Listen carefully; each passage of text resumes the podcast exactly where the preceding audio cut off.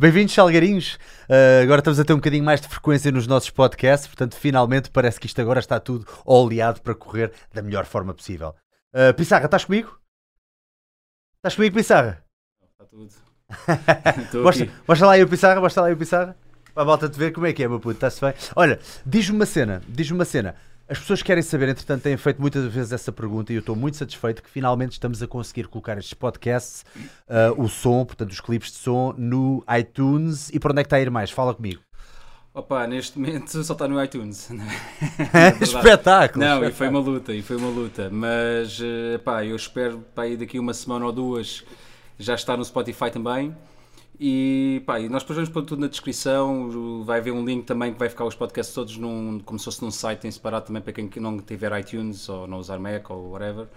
E, mas pá, nós hoje, quando acabarmos este, se tudo correr bem, passado meia hora já conseguimos ter este no, no iTunes. É melhor, isso... é melhor dizeres uma hora que é para a malta não dizer. Ele disse que era meia hora. Sim, sim, assim. sim, pronto, logo a seguir este, o mais rápido possível, mas já vamos conseguir logo, mal acabe, conseguimos ter logo pelo menos o áudio todo no, no iTunes e a partir de agora vai ser sempre assim. No Spotify Perfeito. e noutras plataformas. Eh, demora, demora, mais tempo, não é? É porque pá, demora tempo a aprovar e ver se é um conteúdo limpo, se não tem generadas, é aquelas coisas do costume. Oh, isso então estamos tramados. Mas tem sido uma cegada do caraças. É pá, o iTunes é bem complicado. Bem, Boa. olha, obrigado pelo feedback. Assim a malta já sabe que em breve vão ter os links todinhos. Eh, já colocámos quase todos os podcasts anteriores, que é para a malta também que muitas vezes está a guiar e não, que não convém estar a olhar para o telemóvel, uh, que está a fazer o seu cardiozinho, seja em jejum ou não, e então está a ouvir as palhaçadas que eu digo e as coisas muito acertadas que os meus convidados dizem. Uh, o cupão deste mês, que entretanto entrou em, entrou em vigor ontem, ontem foi dia 1, exatamente. O cupão deste mês, que entretanto entrou em vigor ontem, é uh, muito particular. Portanto, nós vamos, além dos 10% de desconto com o cupão Salgueiro no site da Prozis, vais ter direito a duas bebidinhas, desculpa, duas bebidas uh, Recovery com BCAs, zero hidratos de carbono, zero açúcares. Mas sabe a Fanta, ninguém nos ouve, eu não quero passar a, a publicidade, mas sabe a Fanta, isto é muito bom. Uh, é, é, é, sem culpa, estás a ver? Dois destes para recuperação uh, a partir dos 35 euros. A partir dos 55 euros ganhas estes dois, mais dois. Como, é que, aí, como é que chama? Como é que chama? Zero break, zero break. Epá, é igual a Kit Kat. É igual a Kit Kat, mas com proteína. Imagina Kit Kat com muito menos hidratos, muito menos açúcares e com proteína. Portanto, ainda não, ainda não, não ainda não, já foram. o problema é que já foram, pá, aquilo é, aquilo é maravilhoso. Dois desses, portanto, Compras a partir dos 35 euros dois Recovery Drinks. Compras a partir dos 55 euros não só os, os dois Recovery Drinks, como dois desses Zero Break que são iguais a Kit Kat. E a partir dos 95 euros tens isso tudo que eu já disse, mais uma creatina. Que creatina tem aqui. Esta demora um bocadinho mais a ir. A creatinazinha bonita da Prozis, que é para poder dar mais força aos teus treinos. Espero não ter estragado aqui nada. Entretanto, estou também muito satisfeito Deixa cá, deixa cá puxar para aqui.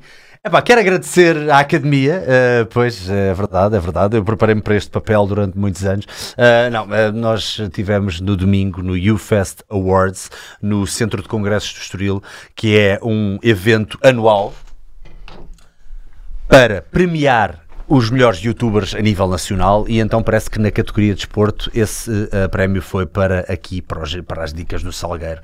Uh, obviamente queria agradecer uma vez mais à minha equipa, não só ao Pissarrinha, como ao João Lima, que também está lá em cima. Uh, quero agradecer também ainda ao Alexandre Lopes e ao, Ivo, ao grande Ivo Saraiva também, que foram as pessoas, as peças mais importantes desta equipa até agora. vou mostrar também só aqui um bocadinho, só para se rirem um bocado. só para se rirem um bocado, vou mostrar aqui. Podes pôr, podes pôr aí o meu PC a passar.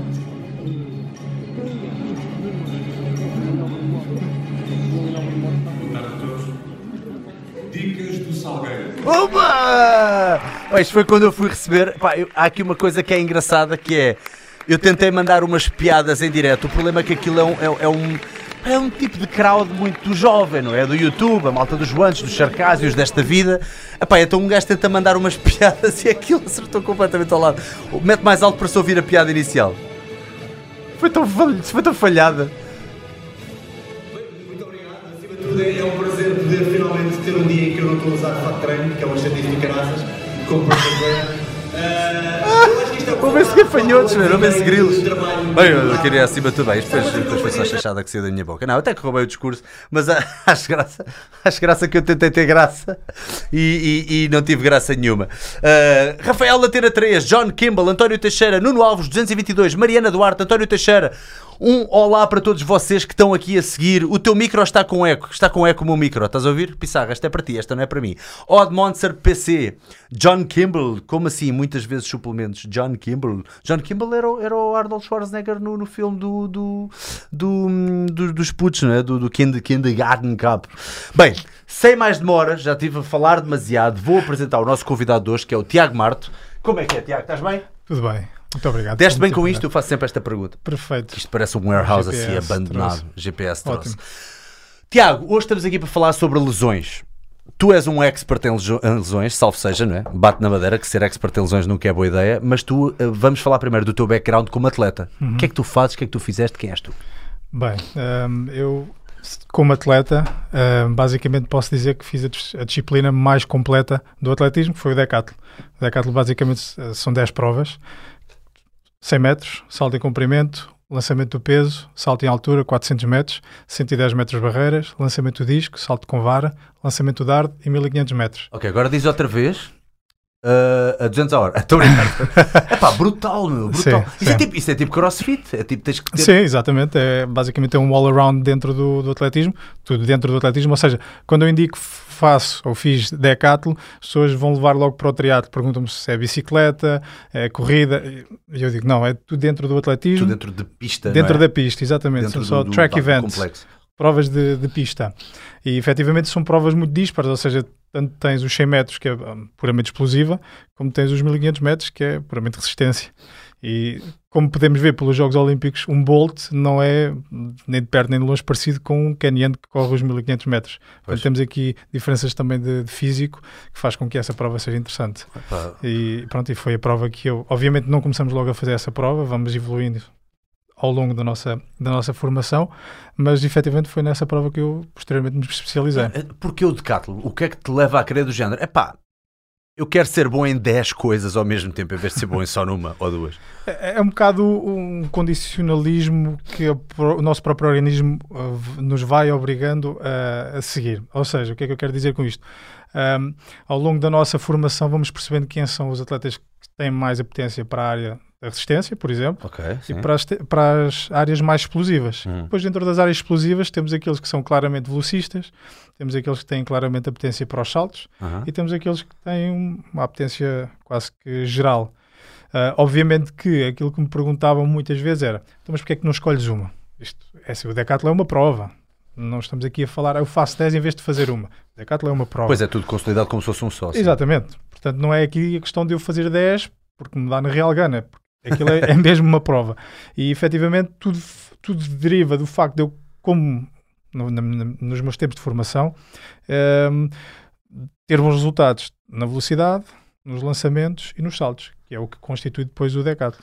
A parte mais, mais chata para mim sempre foi a resistência. Então foi porquê? Foi porque tu consideraste que, epá, eu não só sou bom numa, como sou bom em 3 ou 4. Exato. Então por que não? E depois foram-me encaminhando. Foi basic, eu fui basicamente Ok. sendo encaminhado por, pelos técnicos na altura, as pessoas que estavam responsáveis na federação por captar e, e por dar eh, quase que o seguimento à carreira das- do- dos atletas, porque eu tinha muito, muito jeito e tinha eh, muito gosto pelo lançamento de dardo, Ok. porque foi uma prova com a qual eu consegui atingir muito rapidamente o nível que eu fui recordista nacional dos escalões de formação iniciado juvenil eh, e estava efetivamente a seguir esse caminho.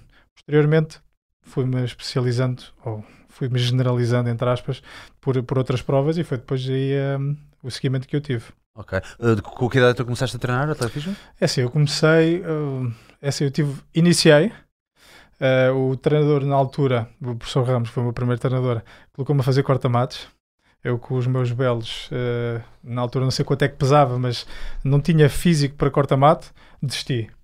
Dediquei-me novamente ao futebol, que era aquilo que eu gostava. E depois, entretanto, passado um ano, voltei e aí ele colocou-me a fazer as provas técnicas, salto em comprimento, as barreiras, aquelas provas que nós vemos mais, nos, são mais características dos Jogos Olímpicos.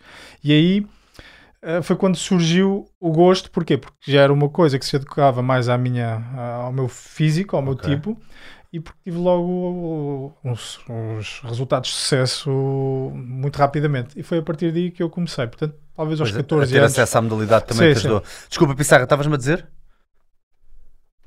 Oi? Superchat, não te esqueças de falar disso. Ah, Superchat, é verdade. Pois é, nós, nós estamos com o Superchat também, é verdade. Eventualmente, quem. O Superchat eh, acaba por ajudar a dar prioridade às perguntas. Portanto, se alguém tiver uma pergunta que queira mesmo fervorosamente fazer, pode sempre contribuir também, obviamente, para o nosso, para o nosso canal e para a nossa causa, e, e assim até consegue. hum, dar prioridade então à sua pergunta para depois eventualmente fazermos aqui ao, ao nosso amigo Tiago. Uh, continuando a tua, o teu percurso, mais tarde, uh, quando é que tu enverdaste também por esta área da fisioterapia? E, e é um tópico que eu quero bater bastante hoje: é como é que uma pessoa.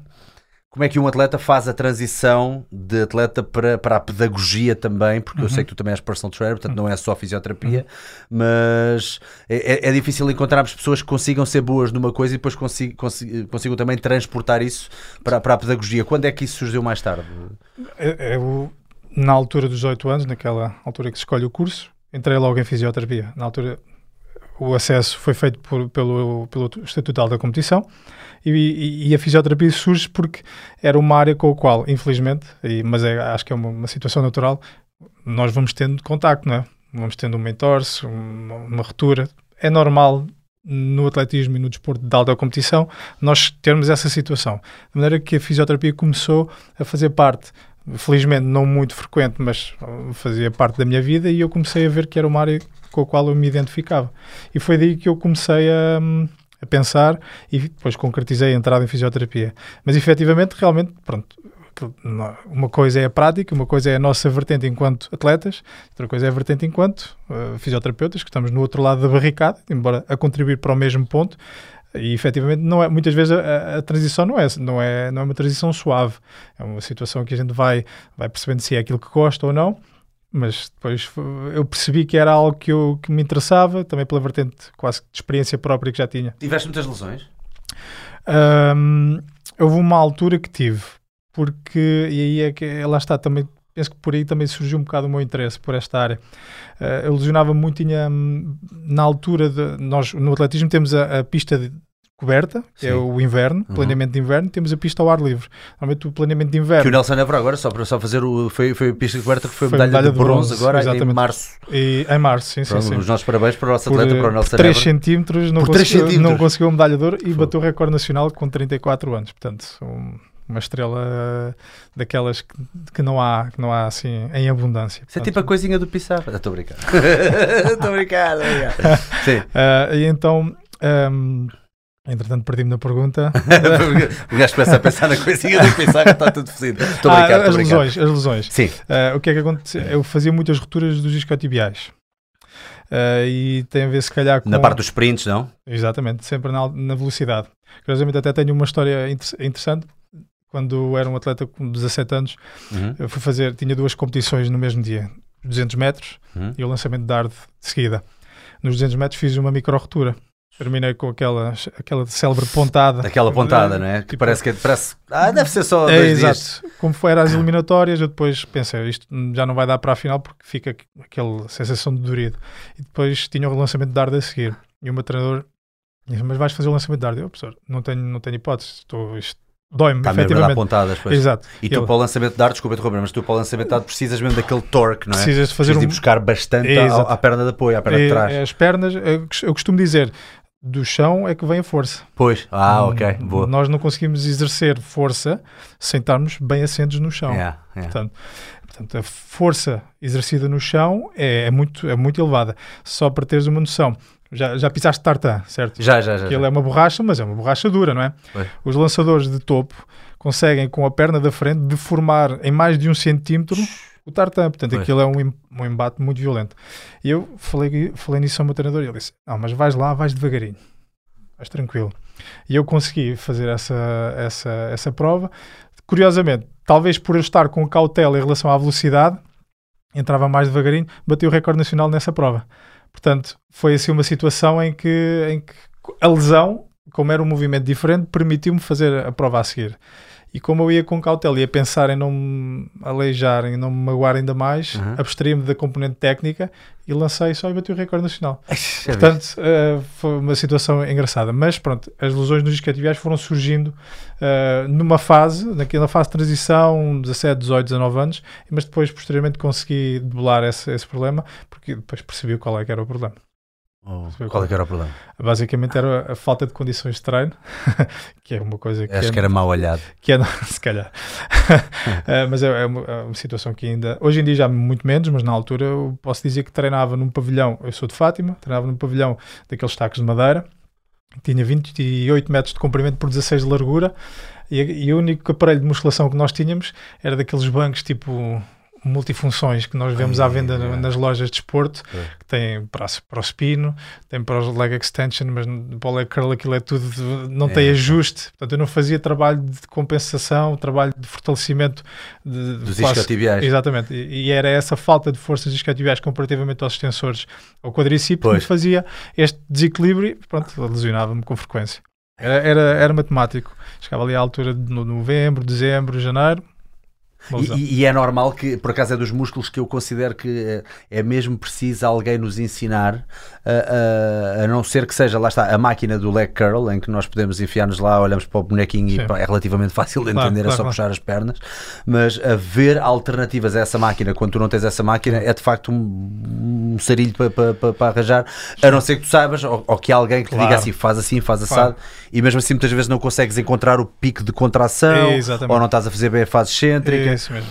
Pois. É, é complicado porque, efetivamente, e, e na altura não, quer dizer, não foi assim há tanto tempo, mas este advento do exercício físico, da, da disseminação dos vídeos, da informação, Pois. não é, não, é tão, não é tão antigo quanto isso. Portanto, isto é uma, é uma situação mais recente. E o que é que acontece? Na altura, ou era aquilo ou fazias pouco mais. E não havia tanto conhecimento como há agora pudesse indicar, ok, não tens a máquina, podes fazer um Nordic Hamstring, por exemplo. Yeah, yeah, yeah. Ou seja, temos essa, tínhamos essa, não havia essa vertente. Portanto, basicamente, ou era ou não era. Pois. Não havendo material, não fazíamos. E daí depois ter surgido. Até porque são exercícios que são uma ganda seca de serem feitos. são sim, aqueles sim, que sim. "Pá, isto é uma ganda seca, mas isto Sim. é absolutamente necessário. É o travão natural, é o teu amortecimento, não é? É, sem dúvida alguma. Já- E, e é importante para um atleta, e efetivamente, se calhar, se tiver que identificar o ponto, referindo-me ao atletismo, o ponto se calhar mais fulcral e, e que as pessoas se acabam por queixar mais são efetivamente os isquiotibiais para a malta da velocidade, dos saltos horizontais, é efetivamente a área que, que se queixa mais. Portanto, Uhum. daí haver depois a necessidade do trabalho todo, trabalho de casa, aquele trabalho complementar, ser feito e bem feito. Uhum. Diz-me, uh, tu co- competiste durante quantos anos, assim, grosso modo? Ah, assim a sério, Estás com seja, que idade, desculpa? 31. 31, sim. Um, assim a sério, posso dizer que ininterruptamente desde os 14 aos 28. Ok. Depois, a partir dos 28, por questões profissionais, acabei por, por não, não dar continuidade como competia, porque eu basicamente era atleta a tempo inteiro. Podia-me considerar um atleta E tu já estavas a dar aulas como personal trainer? O que é que já, estavas a já, fazer já- profissionalmente? Exatamente, já trabalhava na área da fisioterapia.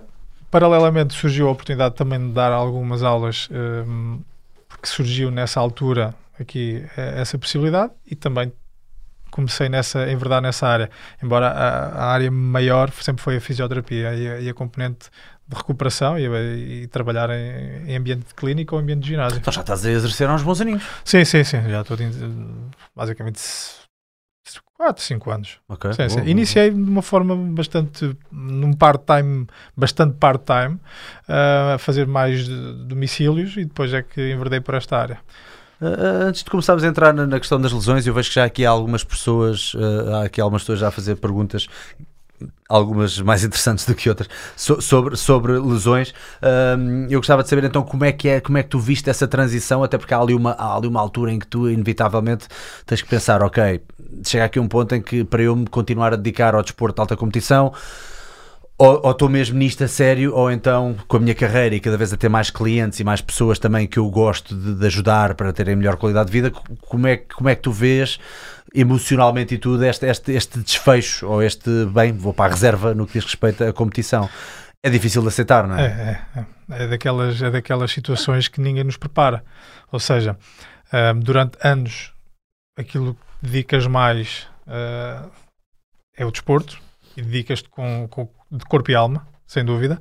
Ahm, e de repente, por questões, eh, aqui arrisco-me a dizer, sem, ser, sem, sem, sem, estar com aquele discurso um bocado de ah, Portugal isto ou Portugal aquilo, o nosso, o nosso país acaba por não, não, não, possibilitar aqui um acompanhamento aos atletas para que eles possam ir até ao limite da idade, porque o desporto dá até um certo ponto, e a seguir ter estratégias e ter aqui mecanismos que permitissem a integração no mercado de trabalho de forma quase que fluida e sem haver ali um grande choque. Porque aquilo que eu, que eu pensei foi: ok, eu sou atleta de alta condição, dedicado exclusivamente ao desporto. Se eu continuar, por exemplo, até aos 32, 33, que é normalmente o período que os atletas do decathlon conseguem durar. Ahm, aos 33 termino a minha carreira e vou onde é que eu me dirijo para iniciar a minha, a, a minha, a minha carreira como, como fisioterapeuta. Pois. Quem é que me vai aceitar com 33 anos com zero, Zero experiência. zero experiência? E foi nessa altura que eu pensei que deveria de começar a fazer ali aquela ponte, aquela transição. Mas nada nos prepara para o momento em que nós vamos ter que dizer, ok, esta é a última vez que faço esta prova, ou é, ou seja, eu não, não, não foi uma situação que eu tivesse dito, ok, termino aqui, faço aqui o fim da minha carreira nesta área. Foi basicamente uma situação que foi surgindo, porque aquilo que eu notava era Tiago, olha, temos este projeto para ti. Queres pegar nele? É pá, não, por causa do desporto, tenho os treinos, tenho as competições, não posso pegar. Tinhas sempre esse peso Pass- atrás, né? Passado um tempo, Tiago, temos este outro, temos outro projeto para ti. É pá, não. Aquilo que eu pensei foi: se eles não me dão, se eu não aceito projetos, entretanto, estão a dá-los a outra pessoa, Uhum. com todo o direito, porque os projetos têm que ser realizados e concretizados e têm que ser levados para a frente. Portanto, se outra pessoa depois pega neles, eu perco essas oportunidades. E entretanto, eu não quis continuar a perder oportunidades a nível profissional. Daí eu ter começado a fazer esta transição e houve uma altura que foi inevitável, não tinha tempo. Basicamente, eu, eu vivi durante 10 anos no centro de alto rendimento, no Jamor.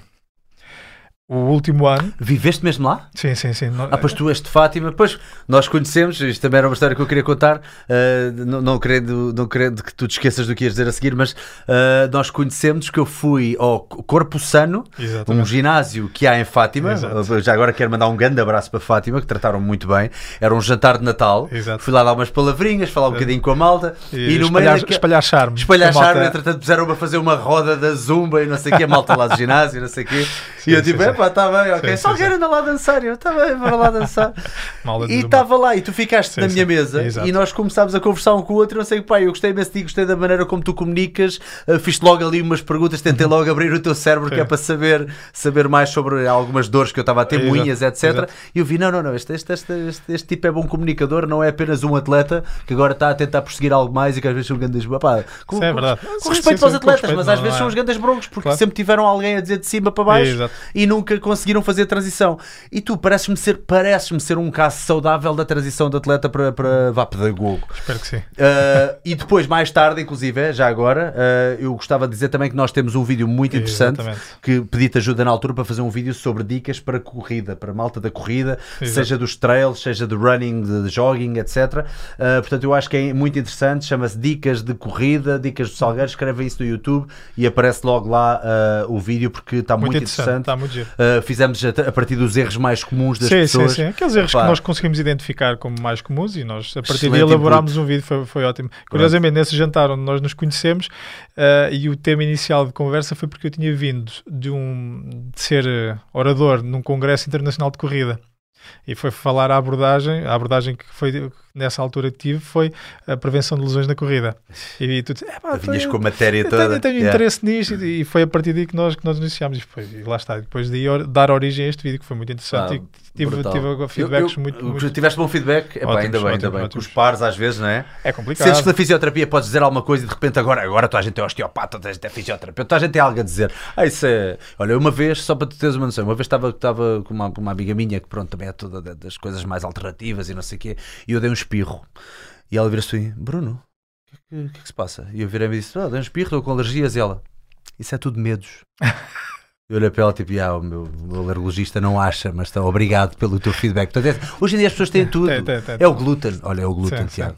Tiago, tu- o teu problema não era falta de leg curls, o teu problema era falta de, era, era excesso, de glúten. É. Exato. Excesso É, eu li, li há dias uma frase no Instagram muito interessante de, de um, de um doutor, de um médico, eu acho que ele é da área da nutrição, que é as pessoas que dão tanta importância à- ao consumo de glúten, mas depois conduzem e escrevem e falam ao telemóvel. Portanto, temos aqui Yeah, a, yeah, a ok, atenção. Portanto, ele, nisso, apenas uma.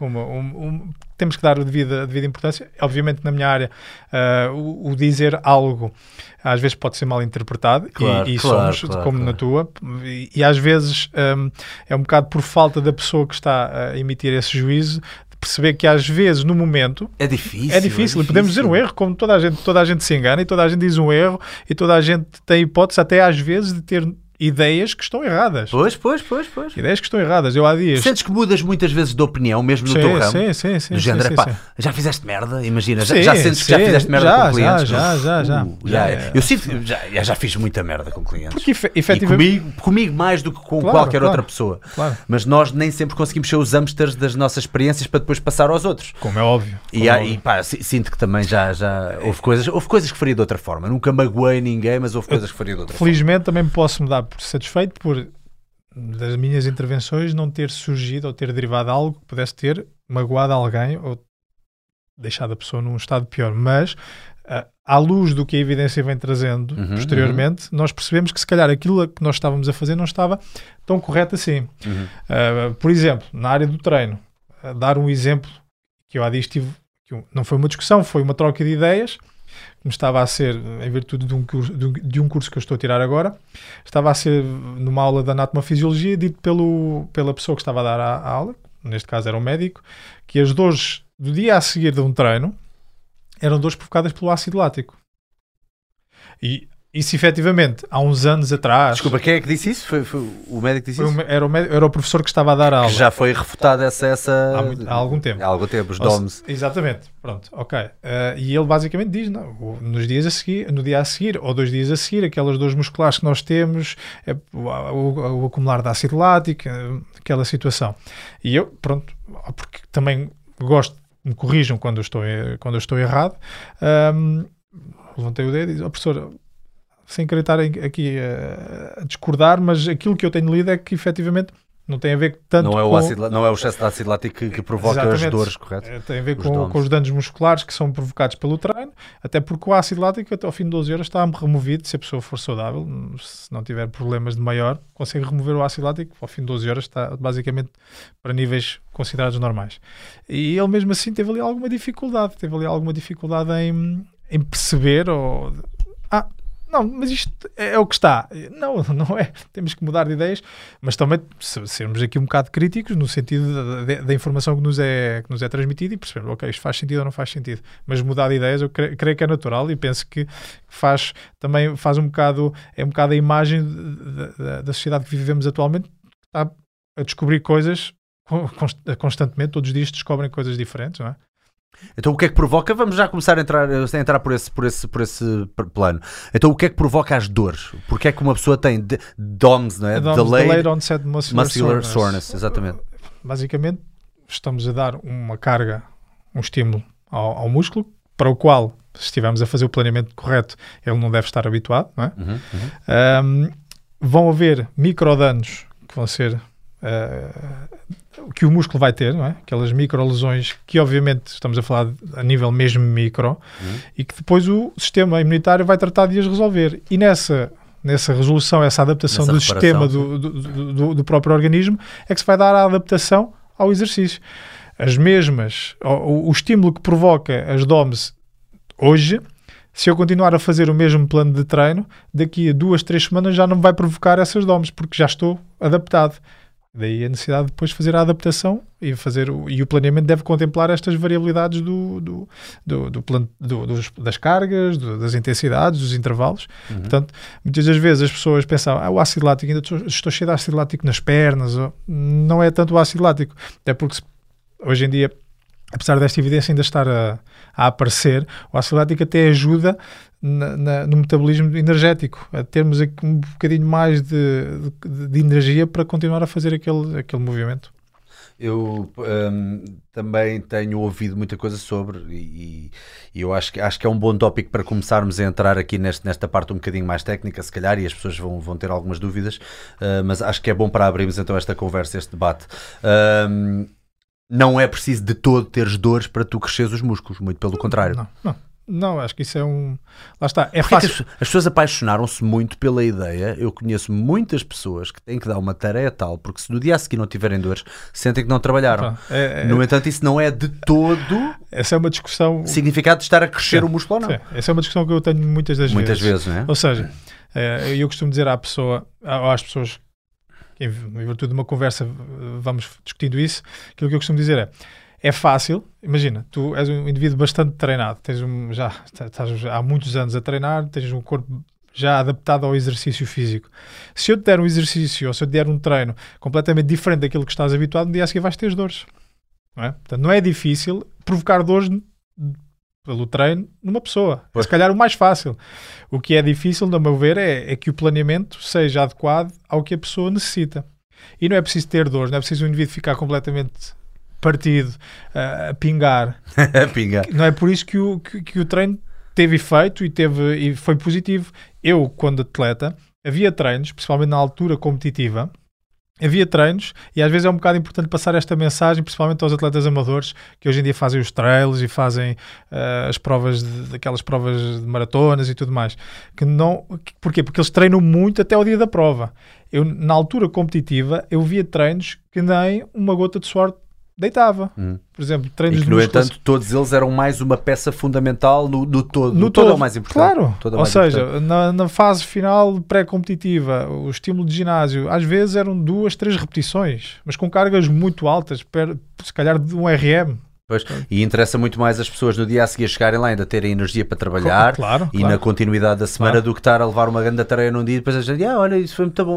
Estragaste a tua semana de trabalho com esta Exato. brincadeira. Às vezes, sequer- sim, exatamente. Às vezes o, o- o- aquela procura constante de dor, de, de- de sacrifício, de, de pingar, de- do suor. de- claro que isso faz parte. Mas o- uma das questões do, do- do treino também tem a ver com a variabilidade. Não pode ser sempre a dar no osso, não pode ser sempre a, a- a procurar o limite, porque o limite depois também traz, traz consequências negativas, Pois. nomeadamente eh, falhas na adaptação, eh, técnicas erradas na execução do movimento, que depois pode originar lesões. Vou aproveitar para fazer aqui uma pequenina pausa, falar um bocadinho mais sobre o nosso cupão, ou referir uma vez mais o nosso cupão. Uh, cupão Salgueiro, durante o mês inteiro de maio, será. Compras a partir dos 35 euros recebem dois Recovery Drinks de BCAs da Prozis.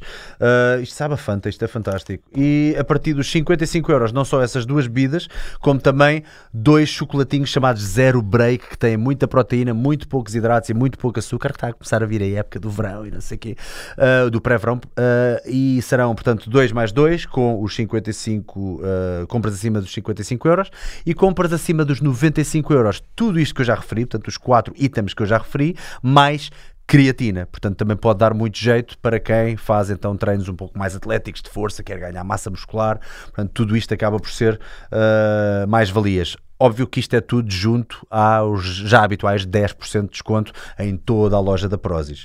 Uh, vamos abrir aqui ver, ver o que é que há aí de perguntas. Recordo, malta, que temos o Super Chat ligado, portanto, se tiverem alguma pergunta que queiram mesmo dar prioridade, é pá, ponham no Super Chat. Também merecemos aqui um, um- um- uma, uma ajudinha da vossa parte, não é? Que isto, estas coisas não, não é assim tão, tão simples. Lesão nos tendões dos, dos ombros. Carlos Lopes. O Carlos Lopes? Será que é Será o Carlos é o Lopes? Carlos Lopes, tu devias saber. Lesões nos tendões dos ombros. Ok, eu não sei a, qu- a qual dos tendões é que ele está a referir. Claro. Vamos então, vou, vou pegar na pergunta dele e vou adicionar mais qualquer coisa.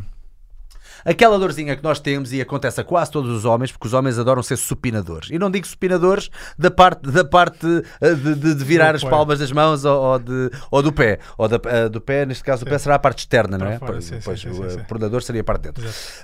Hum, estou a falar mesmo daquela malta que se habitua a fazer supinada, o João Supinão, estás a ver? O Zé dos Cabos, que só faz supina e cabos, e que depois tem sempre os cotovelos eh, ligeiramente apontados para fora para puxar um bocadinho mais também pelas fibras do peito, espero não estar a dizer nenhum disparate. No entanto, aqui esta fibra do deltoide anterior, que eu não sei o nome, fica muito massacrada porque nós não nos habituamos a trazer o cotovelo para dentro. O que é que nós podemos fazer para ajudar a recuperar isso? Porque até estala e tudo esta merda. Às vezes te- tem aqui a ver com a longa pressão do bicipite. E se o tendão se encontra na, na goteira ou não se encontra alinhado na zona que deve estar ou não. Ok. Muitas vezes é assim, Pode estar desalinhado, não é? Porque às pode, vezes pode estar fora, pode, ou que passa sim, de um lado pode para o estar outro fora durante da a coteira. repetição. Sim, sim, sim, Sim, sim. Portanto, que por vezes, em- em- quando já, já se passa a questão do exame, do exame ecográfico, muitas vezes eh, uma, das, uma das, das situações que vem no exame é mantém eh, o alinhamento ou mantém a posição na goteira bicipital. Portanto, tem a ver com a forma como o tendão está, está alinhado. Ahm, Para a câmara, a câmara está em ti. o é, que é que é a goteira é, é, bicipital? é aqui mais ou menos na zona frontal do ombro, que normalmente Ok. É, é- consegue-se definir e distinguir bem de lesões ou de dores mais na parte, Mais na lateral, parte lateral. que aí já é mais da coifa dos rotadores, ou seja, supraespinhoso, Então é, é mesmo ali aquele, aquele mesmo à início, início do ombro, pronto, para quem está a ouvir e não está a ver, porque isto depois vai estar Claro, no iTunes. é na, na parte mesmo frontal do ombro. Mesmo frontal Sim. do ombro, E pronto, se nós aquele- pesquisarmos e, e- e fazer- fizermos alguma pressão, conseguimos sentir aqui um ressalto, que é efetivamente a- a- a- o tendão da longa porção do bicípite. Hashtag dói-me a goteira. da bactéria.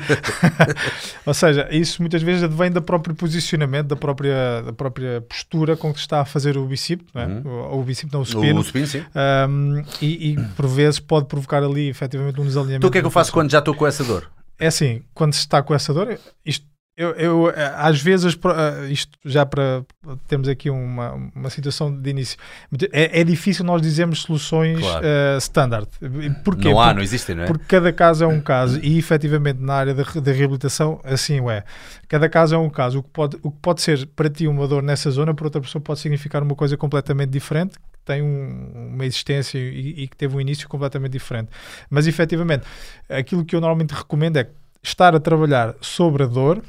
Neste caso, dores específicas, não estamos a falar das DOMs, como falámos há pouco, das dores de, de treino, daquelas dores musculares que ficam no treino, aquelas dores mais específicas, localizadas lesão, normalmente sim. em articulações, não é muito aconselhável. Portanto, obviamente que se calhar fazemos um treino mais pesado, nesse dia fic- ficamos um bocadinho mais duritos. Se a dor ao fim de dois, três dias dissipar, ok, tudo bem, ainda estamos dentro de um parâmetro confortável. Se se a dor demorar mais tempo a, a- a ir embora, se calhar devemos aqui eh, ter um- algum cuidado na continuidade com que fazemos aquele exercício. E efetivamente, hoje em dia, cada vez temos mais acesso. Existem depois exercícios complementares que poderemos fazer para não deixar aquele grupo muscular sem, sem ser treinado, que poderão não estar a, a sobrecarregar aqu- aquela zona. Portanto, o princípio- acho que o princípio que devemos ter sempre é escutar o nosso corpo e perceber se é uma dor daquele momento, se é uma dor que continua durante muito tempo. Não é normal eu ter essa dor hoje e daqui a duas semanas ainda ir treinar com a mesma dor. Ok. Algo está errado.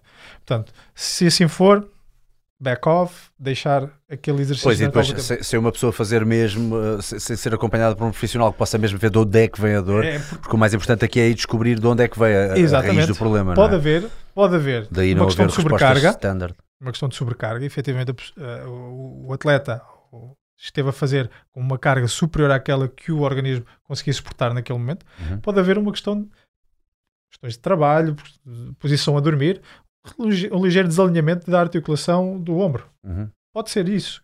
E depois com, um, vá, com uma técnica osteopática, recolocar-se a articulação na posição correta e a pessoa deixar de ter esse, ter essa, essa, esse sintoma. Portanto, é importante aqui a questão de perceber de onde é que vem a origem, porque efetivamente difere. Difere. Uma das lesões do João Supinão, como lhe disseste, uma das lesões comuns. Comuns. Prende-se com o quê?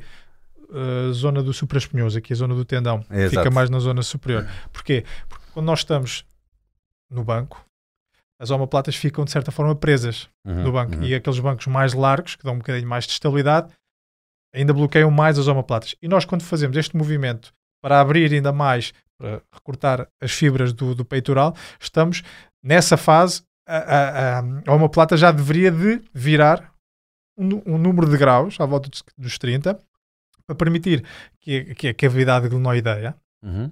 esteja mais virada para cima, para que haja aqui um trabalho harmonioso do ombro. Ok. E por vezes, quando estão presas, as omoplatas estão presas no banco, não fazem este movimento de abertura tão correto. Ok, Portanto, Então acontece dar- mais com os brancos mais grossos. mais grossos, mais sim, grossos. sim. Portanto, se reparares, em muitos dos bancos agora da nova geração, eles já têm assim, um estreitamento até na zona onde, onde tens as, eh, a zona da, Pois, das omoplatas. Para conseguires permitir um- então esse movimento. Esse movimento mais harmonioso, porque efetivamente No fundo, ter os ombros um bocado de fora, é isso que estás a dizer, não é? é, é- É mesmo permite a biomecânica nor- ah, normal de- de- do ombro, porque efetivamente as omoplatas têm que abrir, têm que, se- tem que se rodar para cima para permitir que todo esta, este trabalho do ombro seja harmonioso. Pois. O que é que acontece? Muitas vezes esse, esse movimento não se faz, toda esta zona aqui fica por baixo deste ossinho que é o acrómio, sofre ali um, o que é em inglês chamado impingement, há ali um, um pinçamento.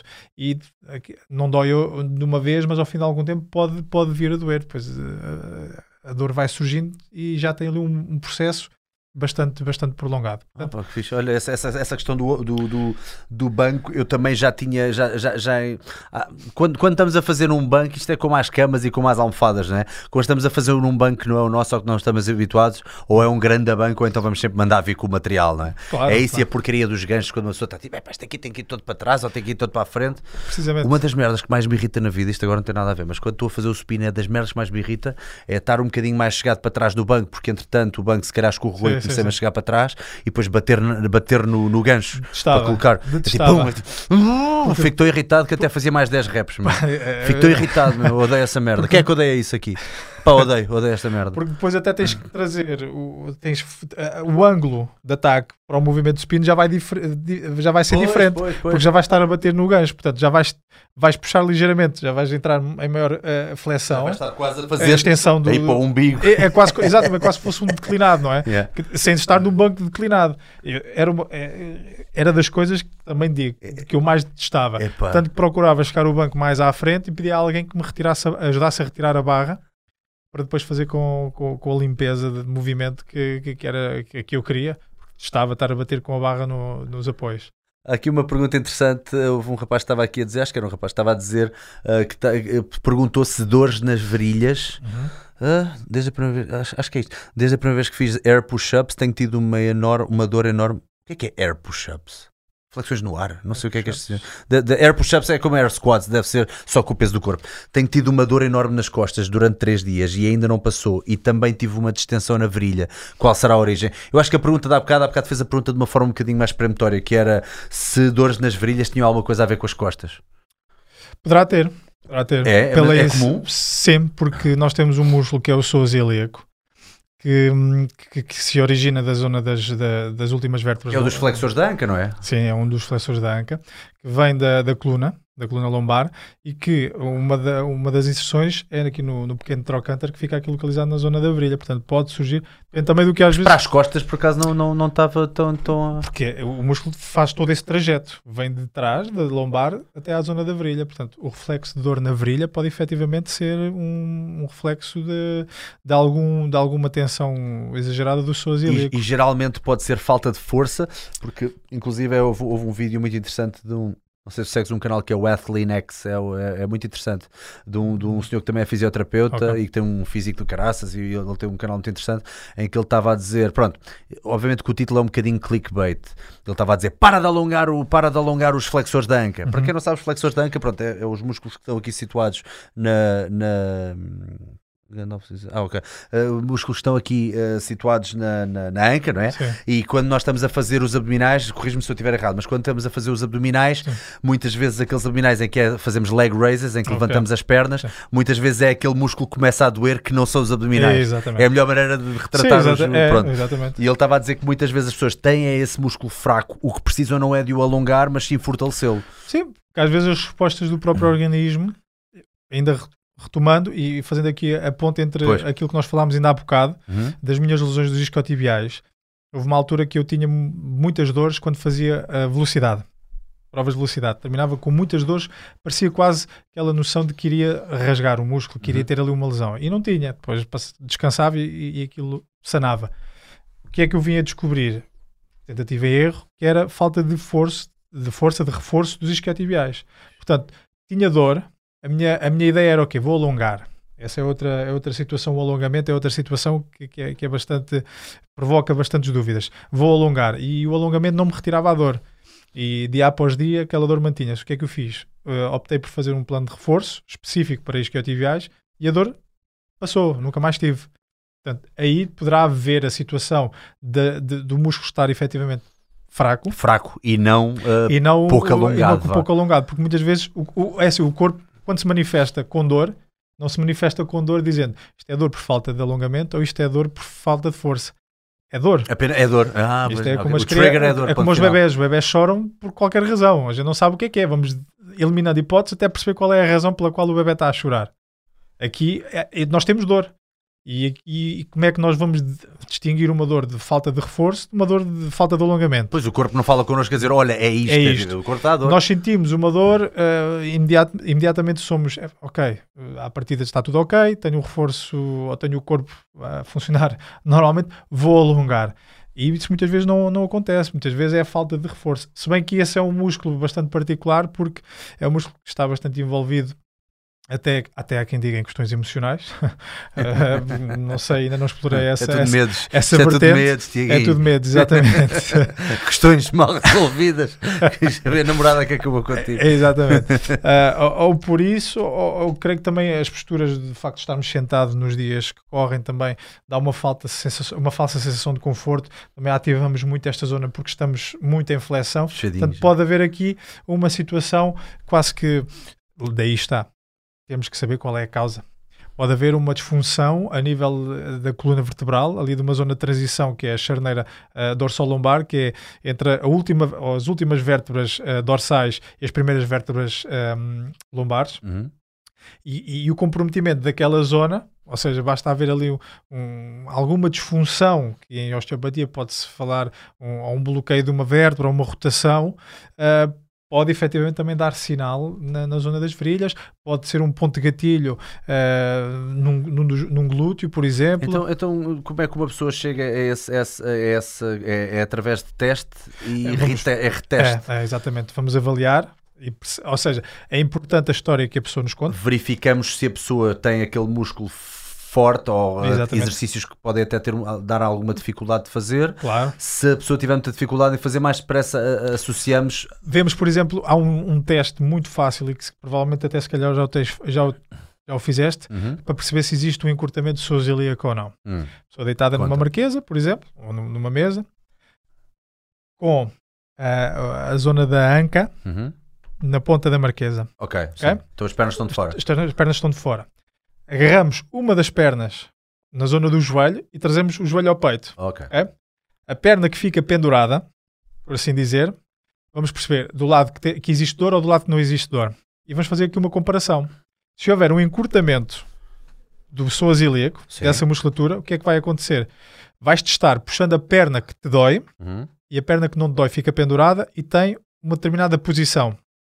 Vais fazer o ao oposto, puxar a perna que não te dói e deixas a perna que dói pendurada. Se houver um encurtamento, a perna fica mais elevada do que a perna contrária. Ok, pois. Isso é um teste positivo para encurtamento do, do psoas Não ilíaco. consegue fazer aquela extensão. Não consegue haver uma extensão da anca. Lá Ok. é um flexor da anca, não há extensão da anca.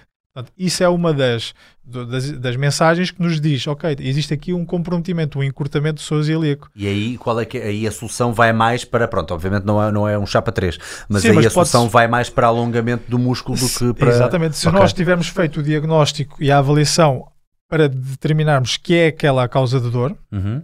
vamos efetivamente trabalhar, seja de forma miofacial, de alongamento passivo, ativo, ah, seja por, por trabalho até, sei lá, músculo energético, o, o chamado contrai-relaxa, o PNF, que é seguir a uma contração máxima ao relaxamento máximo, trabalhar dessa forma e depois determinamos, consoante se estamos numa fase inflamatória ou não, uma fase de dor ou não, se estamos numa fase já prolongada do, do problema, o qual é a intervenção.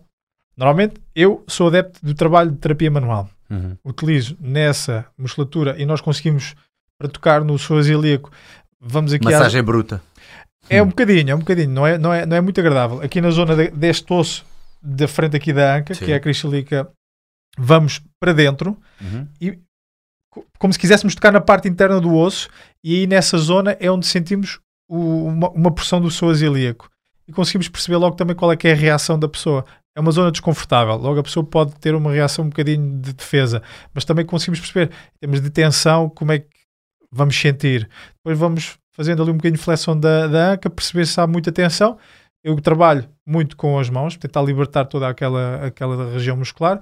Também trabalho com, com, com agulhas, não Uhum. é a acupuntura, mas utilizando agulhas da acupuntura Uhum. para fazer a punção seca, o dry needling, Uhum. que é a procura de pontos de gatilho que efetivamente estão ativos. Ponto de gatilho é uma zona onde existe muita tensão Existe depois referência de dor noutra zona do corpo, ou seja, a pessoa pode ter uma dor no joelho vinda daí, Uhum. um, e que normalmente nós ao pressionarmos reproduzimos uh, a dor. Um ponto ou uma- um, um exemplo clássico é que a zona dos trapézios pressionas e sentes dor de cabeça.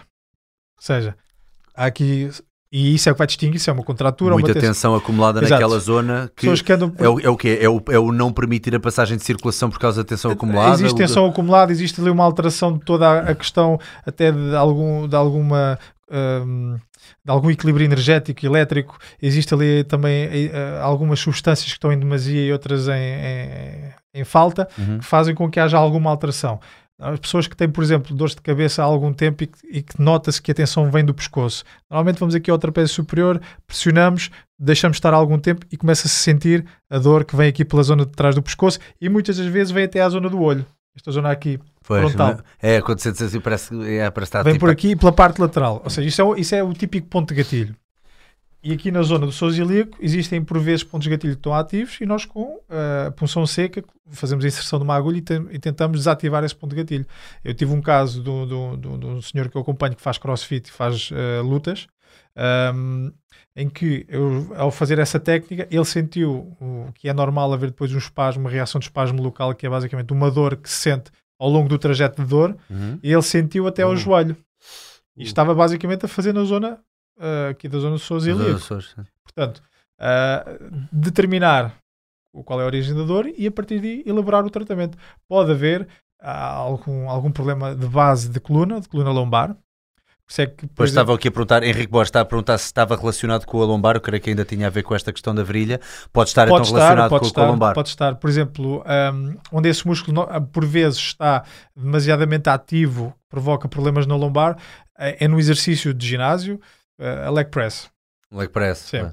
Normalmente leg press bilateral provoca uma ativação maior desse músculo porque a pessoa acaba por estar a fazer algum, apesar da leg press, Depois traz os joelhos bastante Exatamente, ao peito, ou também seja, há ali acaba- um encurtamento maior. acaba por fazer algum movimento ativo de encurtamento. Uhum. Para alguém que não tem a, a- a musculatura do core a funcionar como deve de ser, o próprio músculo pode tracionar a lombar e pode provocar ali alguns desvios, algum, algumas micro oscilações na coluna lombar. E é- por isso é que há pessoas que muitas das vezes, depois de eh, fazer o leg press bilateral, sentem dores lombares. Não é só pelo posicionamento, pode vir daí. Nesses casos, o que é que se recomenda, ou pelo menos aquilo que eu recomendo e que, e que li na literatura do McGill que recomendava, Do Miguel, Stuart Miguel. eh, um, um autor de excelência, era, por exemplo, fazer leg press eh, unilateral. Já vamos, pelo menos, já não vamos estar a utilizar as duas porções do músculo, vamos estar só a utilizar uma. Uhum, uhum. Já há uma forma mais equilibrada de nós conseguimos trabalhar à volta desse problema. Ou então, pronto, modificar o exercício, por exemplo. E eh, depois nós, nós já disse isto no último podcast e nunca me canso de referir porque o Stuart McGill é uma referência para nós também, eh, inclusive é por causa dos treinadores do, do CrossFit Restelo e agora o Sebastião Monteiro, que é um dos treinadores, também foi fazer um, um workshop com o Stuart McGill, parece que foi em Itália, mas não, não quero estar a mentir.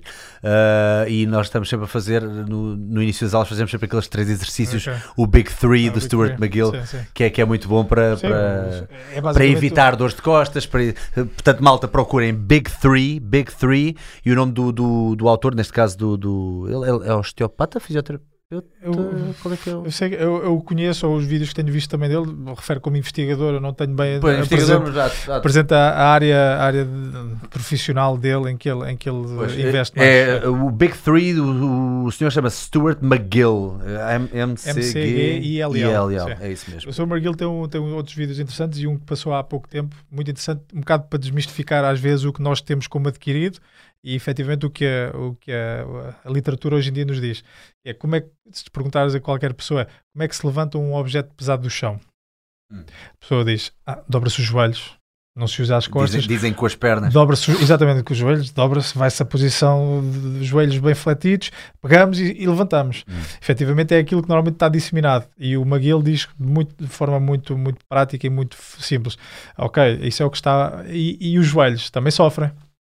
Os joelhos também sofrem e muitas vezes a posição de agachamento que as pessoas adotam para levantar essa carga está errada. Porquê? Porque vão muito para as pontas dos pés, não têm Pois. flexibilidade para fazer um agachamento de um tipo que está habituado a fazer aquela posição. Portanto, o que é que ele diz? A posição deadlift. Uma ligeira flexão dos joelhos, basicamente a flexão ao nível da anca. Pois. Porque é essa articulação da anca é aquela que está preparada para fazer aquele movimento com a defesa das costas direitas.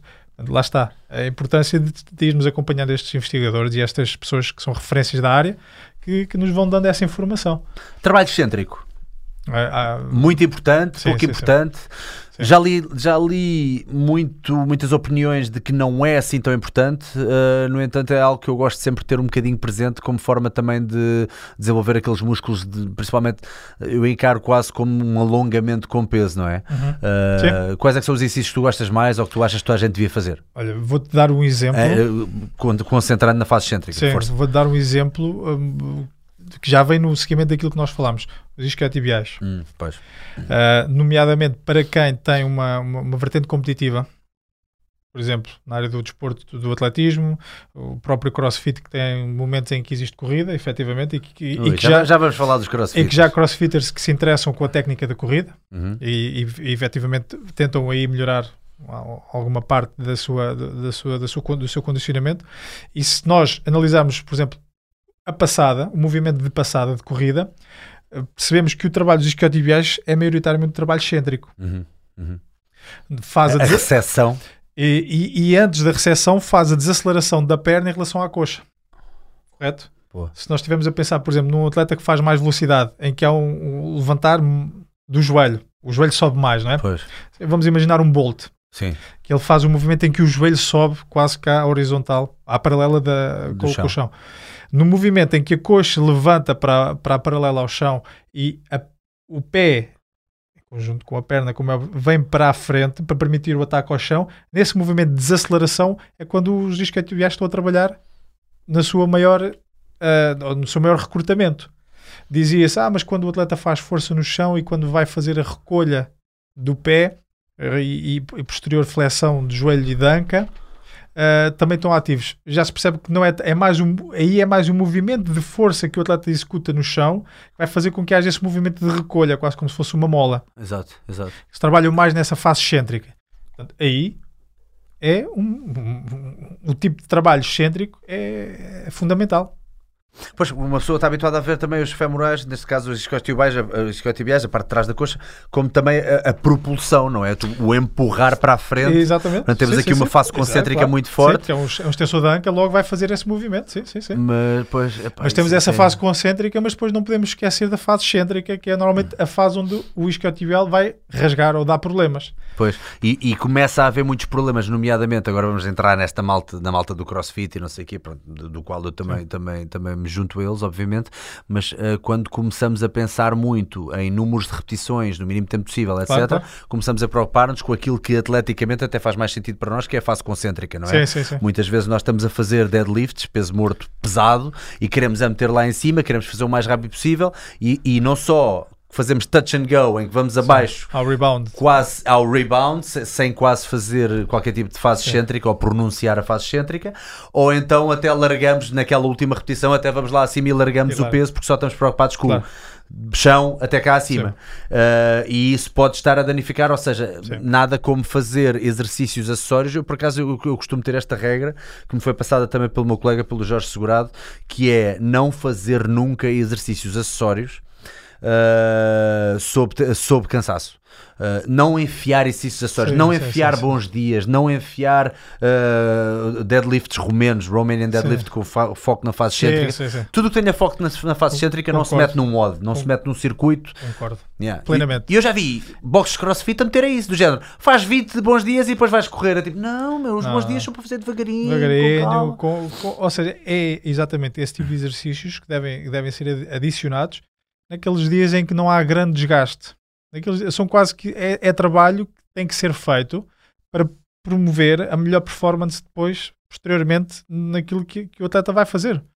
E esses exercícios não podem ser negligenciados, nem podem ser feitos, tipo, vamos lá metê-los só para dizer que está feito. Porque, efetivamente, a nível dos isquiotibiais, a fase em que eles não, porque os isquiotibiais e os quadríceps trabalham de formas diferentes. Uhum. Uh, não se consegue, em termos de rácios de força, eles não têm o mesmo rácio de força. Normalmente os quadríceps têm à volta de 60% da força para estarem a trabalhar para o conjunto extensores, flexores de joelho estarem a trabalhar de forma correta, tem que haver um rácio de, de 60 dos, dos isquiotibiais em relação ao quadríceps. Portanto, não podemos ter tanta força dos isquiotibiais relativamente ao quadricípede. Este desequilíbrio que existe muitas das Ou seja, vezes tem, que- tem, o, o 60% devem pertencer, entre aspas, ao ao quadricípede. quadricípede para 100%, imaginando, vamos a, a- Então, então tens aqui um ponto de diminishing returns, ou seja, podes estar tão forte nos, nos femorais, nos teus isquiotibiais, que começas a estragar E, e aí muitas vezes A surge- performance que, e surge o- problemas, que surgem problemas repetidos de, de lesões musculares. Porque este trabalho que eles têm que fazer, um trabalho quase em conjunto, de agonista, antagonista, um Uhum. ativa, outro desativa, quando um está a trabalhar, o outro está a controlar o movimento, este trabalho tem que ser feito de forma harmoniosa. E normalmente, para quem, por exemplo, trabalha em- eh, de forma muito, muito acentuada os isquiotibiais, porque tem aquela na cabeça que vão, que, que vão ter lesão ou que vão rasgar ou que vão fazer uma contratura, ah, muitas vezes vai, vai prejudicar aqui este rácio de forças que existe e fazendo com que os isquiotibiais tenham muito mais capacidade de produzir força que os quadricípedes. E, e não está feito para trabalhar assim. Quando estás, como estavas a dizer, estás a fazer repetições consecutivas de deadlift. Naquela fase em que se, quase que se desliga, vai-se abaixo, faz o rebound, faz o touch and go. Basicamente, se nós fazemos esse desligar, efetivamente são características do desporto. É, é assim que o desporto está programado. Mas se nós vamos estar a desligar e ir até baixo para depois tocar e ativarmos novamente, esta ativação, desativação, pode haver aqui uma falha, é uma falha neuromuscular, pode fazer com que o músculo, quando vá contrair, já tenha contraído com muita força e dá-se. Se o pico de força não for feito até um determinado tempo, a maior, a maior produção de força não for feita até um determinado tempo, aí vai, vais ter problemas. Eu creio que são 0.18 se- 18 segundos. Penso que é, não vou estar eh, eh, a dizer com toda a certeza, já li isto há algum tempo, mas acho que a maior produção de força tem que ser feita até os 0.18 segundos. Oh. E se não for feito até então, eh, pode haver um problema que derive dessa, dessa falta de, de ativação Pois. muscular. Portanto, e muitas vezes o atleta é nesse momento que vai ter o problema, que vai, vai ter uma, uma ruptura, uma micro-ruptura, uma contratura, ou algo que vai depois prejudicar a continuidade. Quais é que são as lesões que mais te aparecem? Aí vais ter que compartimentar conforme a, a- a área. Se estiveres a falar de crossfit, vês. ou- ou- Apanhas muitos crossfitters, ser sincero. eh, ap- Apanhas alguns, sim. Eh, Hum. Ombro. Ombro. Ombro é uma, uma área. Ex- Excesso de trabalho no ombro, assim, assim em, em traços gerais, como é que tu conseguirias. Vá, se tivesses que pintar tudo com o mesmo pincel e dizer, olha, no geral é isto, eu sei que não. É assim, eu acho, ah, apesar de considerar que são as características do desporto, e aí é aquilo, e não podemos, é assim que, o- que o desporto foi construído, acho que é excesso de trabalho. Já se trabalha no ombro. Sim. A par- A partir do momento vamos estar a condicionar a nossa postura e o nosso movimento. Ah, depois, em alguns casos, o- aquilo que eu, que eu, que eu tenho visto ah, são atletas que têm um, um grande encurtamento da cadeia anterior e depois não conseguem, por exemplo, fazer rotação externa do, do, do, do- do ombro. Sem rotação externa não há flexão. Ou pelo menos não há flexão sem compensações à base da coluna. Uhum. Há pessoas que conseguem fazer flexão, conseguem levar o peso até lá acima, mas arqueando as costas. Basicamente tem uma- um déficit muito grande da rotação externa. Sério, eu, por acaso eu, eu achei que a malta durante uns tempos estava tão viciada na conversa da rotação externa que eu até já começava a pensar se não seria, isto, ideias minhas, se não seria um bocadinho também o contrário, porque as pessoas habituam-se tanto a fazer e cada vez que eu vejo malta a fazer exercícios de mobilidade é sempre a rotação externa, a rotação externa. Uh, inclusive já foi mais do que desmistificada a questão de no snatch, por exemplo, no arranque, uh, lá em cima. Pronto, óbvio que há uma rotação externa sim, não é? sim, para sim. puxar lá para cima, Claro. mas depois lá em cima até deves é fazer um bocadinho de rotação, interna interna para conseguir fechar Sim, e sim. manter a tua posição direitinha quando pronto. Claro. E, e houve uns quantos que fizeram ah, aqueles workshops de alterofilismo com, com malta, os Sim, sim, chineses, sim. os Sim, sim, asiáticos, e havia um bocadinho essa, essa, essa conversa e a malta ficou tipo, ah, tive o tempo todo a trabalhar a rotação externa. Aqui, aqui falamos de ir ao excesso. Ok. Ou seja, o, o- neste caso, o, não ir ao excesso de falta de rotação externa. Portanto, encurtamento da cadeia anterior. Uhum. Eu lembro-me de uma vez ter acompanhado um atleta do CrossFit que ele, se lhe pedisse para juntar as, as mãos atrás das costas, ele não o conseguiria fazer. Pois, pois, pois, pois. Estou a falar desse excesso, não estou a falar. Pois também. Mas o juntar as mãos atrás das costas é rotação Ah, interna, ah, certo? Não, mas, ou seja, eh, mas aqui estou a referir pela, pela tens, tens razão, mas teve- pelo encurtamento da cadeia anterior. A zona do peitoral estava de tal forma eh, contraída Pois. e encurtada Ok, que eu já não conseguia percebi. fazer este movimento. Não há uma postura direita o suficiente para conseguir Sim, sequer. Não tem sequer mobilidade anterior e mobilidade posterior. Não, não tem essa capacidade. Não- Agora não estou a falar tanto das rotações, mas tem toda a razão. Atrás estamos Pois. a falar de rotação Até porque eu interna. noto também que há muita falta, aconteceu isto este, este ano, o ano passado, eh, nos, nos regionais. Hum. Epá, eu não te quero mentir, mas foi para aí na boa 50 atletas nos regionais que se lesionaram porque a largura das argolas para fazer os fundos das argolas estava standardizada e normalmente eles fazem com as argolas muito fechadinhas. Ok. Então, quando fazem com as argolas muito fechadinhas, habituam-se a um determinado tipo de técnica. Como aquilo era standard, muitos deles, como são mais baixinhos ou como têm braços mais curtos, normalmente ter braços mais curtos até é uma vantagem em muitos movimentos do crossfit, como uh, flexões em pin, handstand push-ups, uh, pull-ups, etc. Portanto, muitos deles que chegam às fases finais e aos regionais são mesmo gajos baixinhos, Claro. até porque é mais fácil ter coordenação motora quando és um gajo médio-baixo do que quando és um gajo muito alto.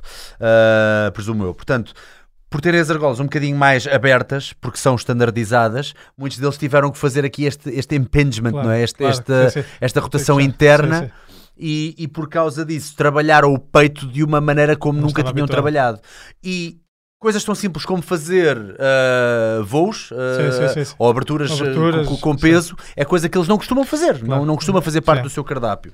Então o que é que aconteceu? Muitos deles tiveram mesmo rasgões, mas violentos no, no peitoral. Pois, E alguns dos melhores atletas não foram aos, aos CrossFit Games por causa disto. disso. Uma coisa tão simples, fazer ferro. Fazer ferro. Lá está.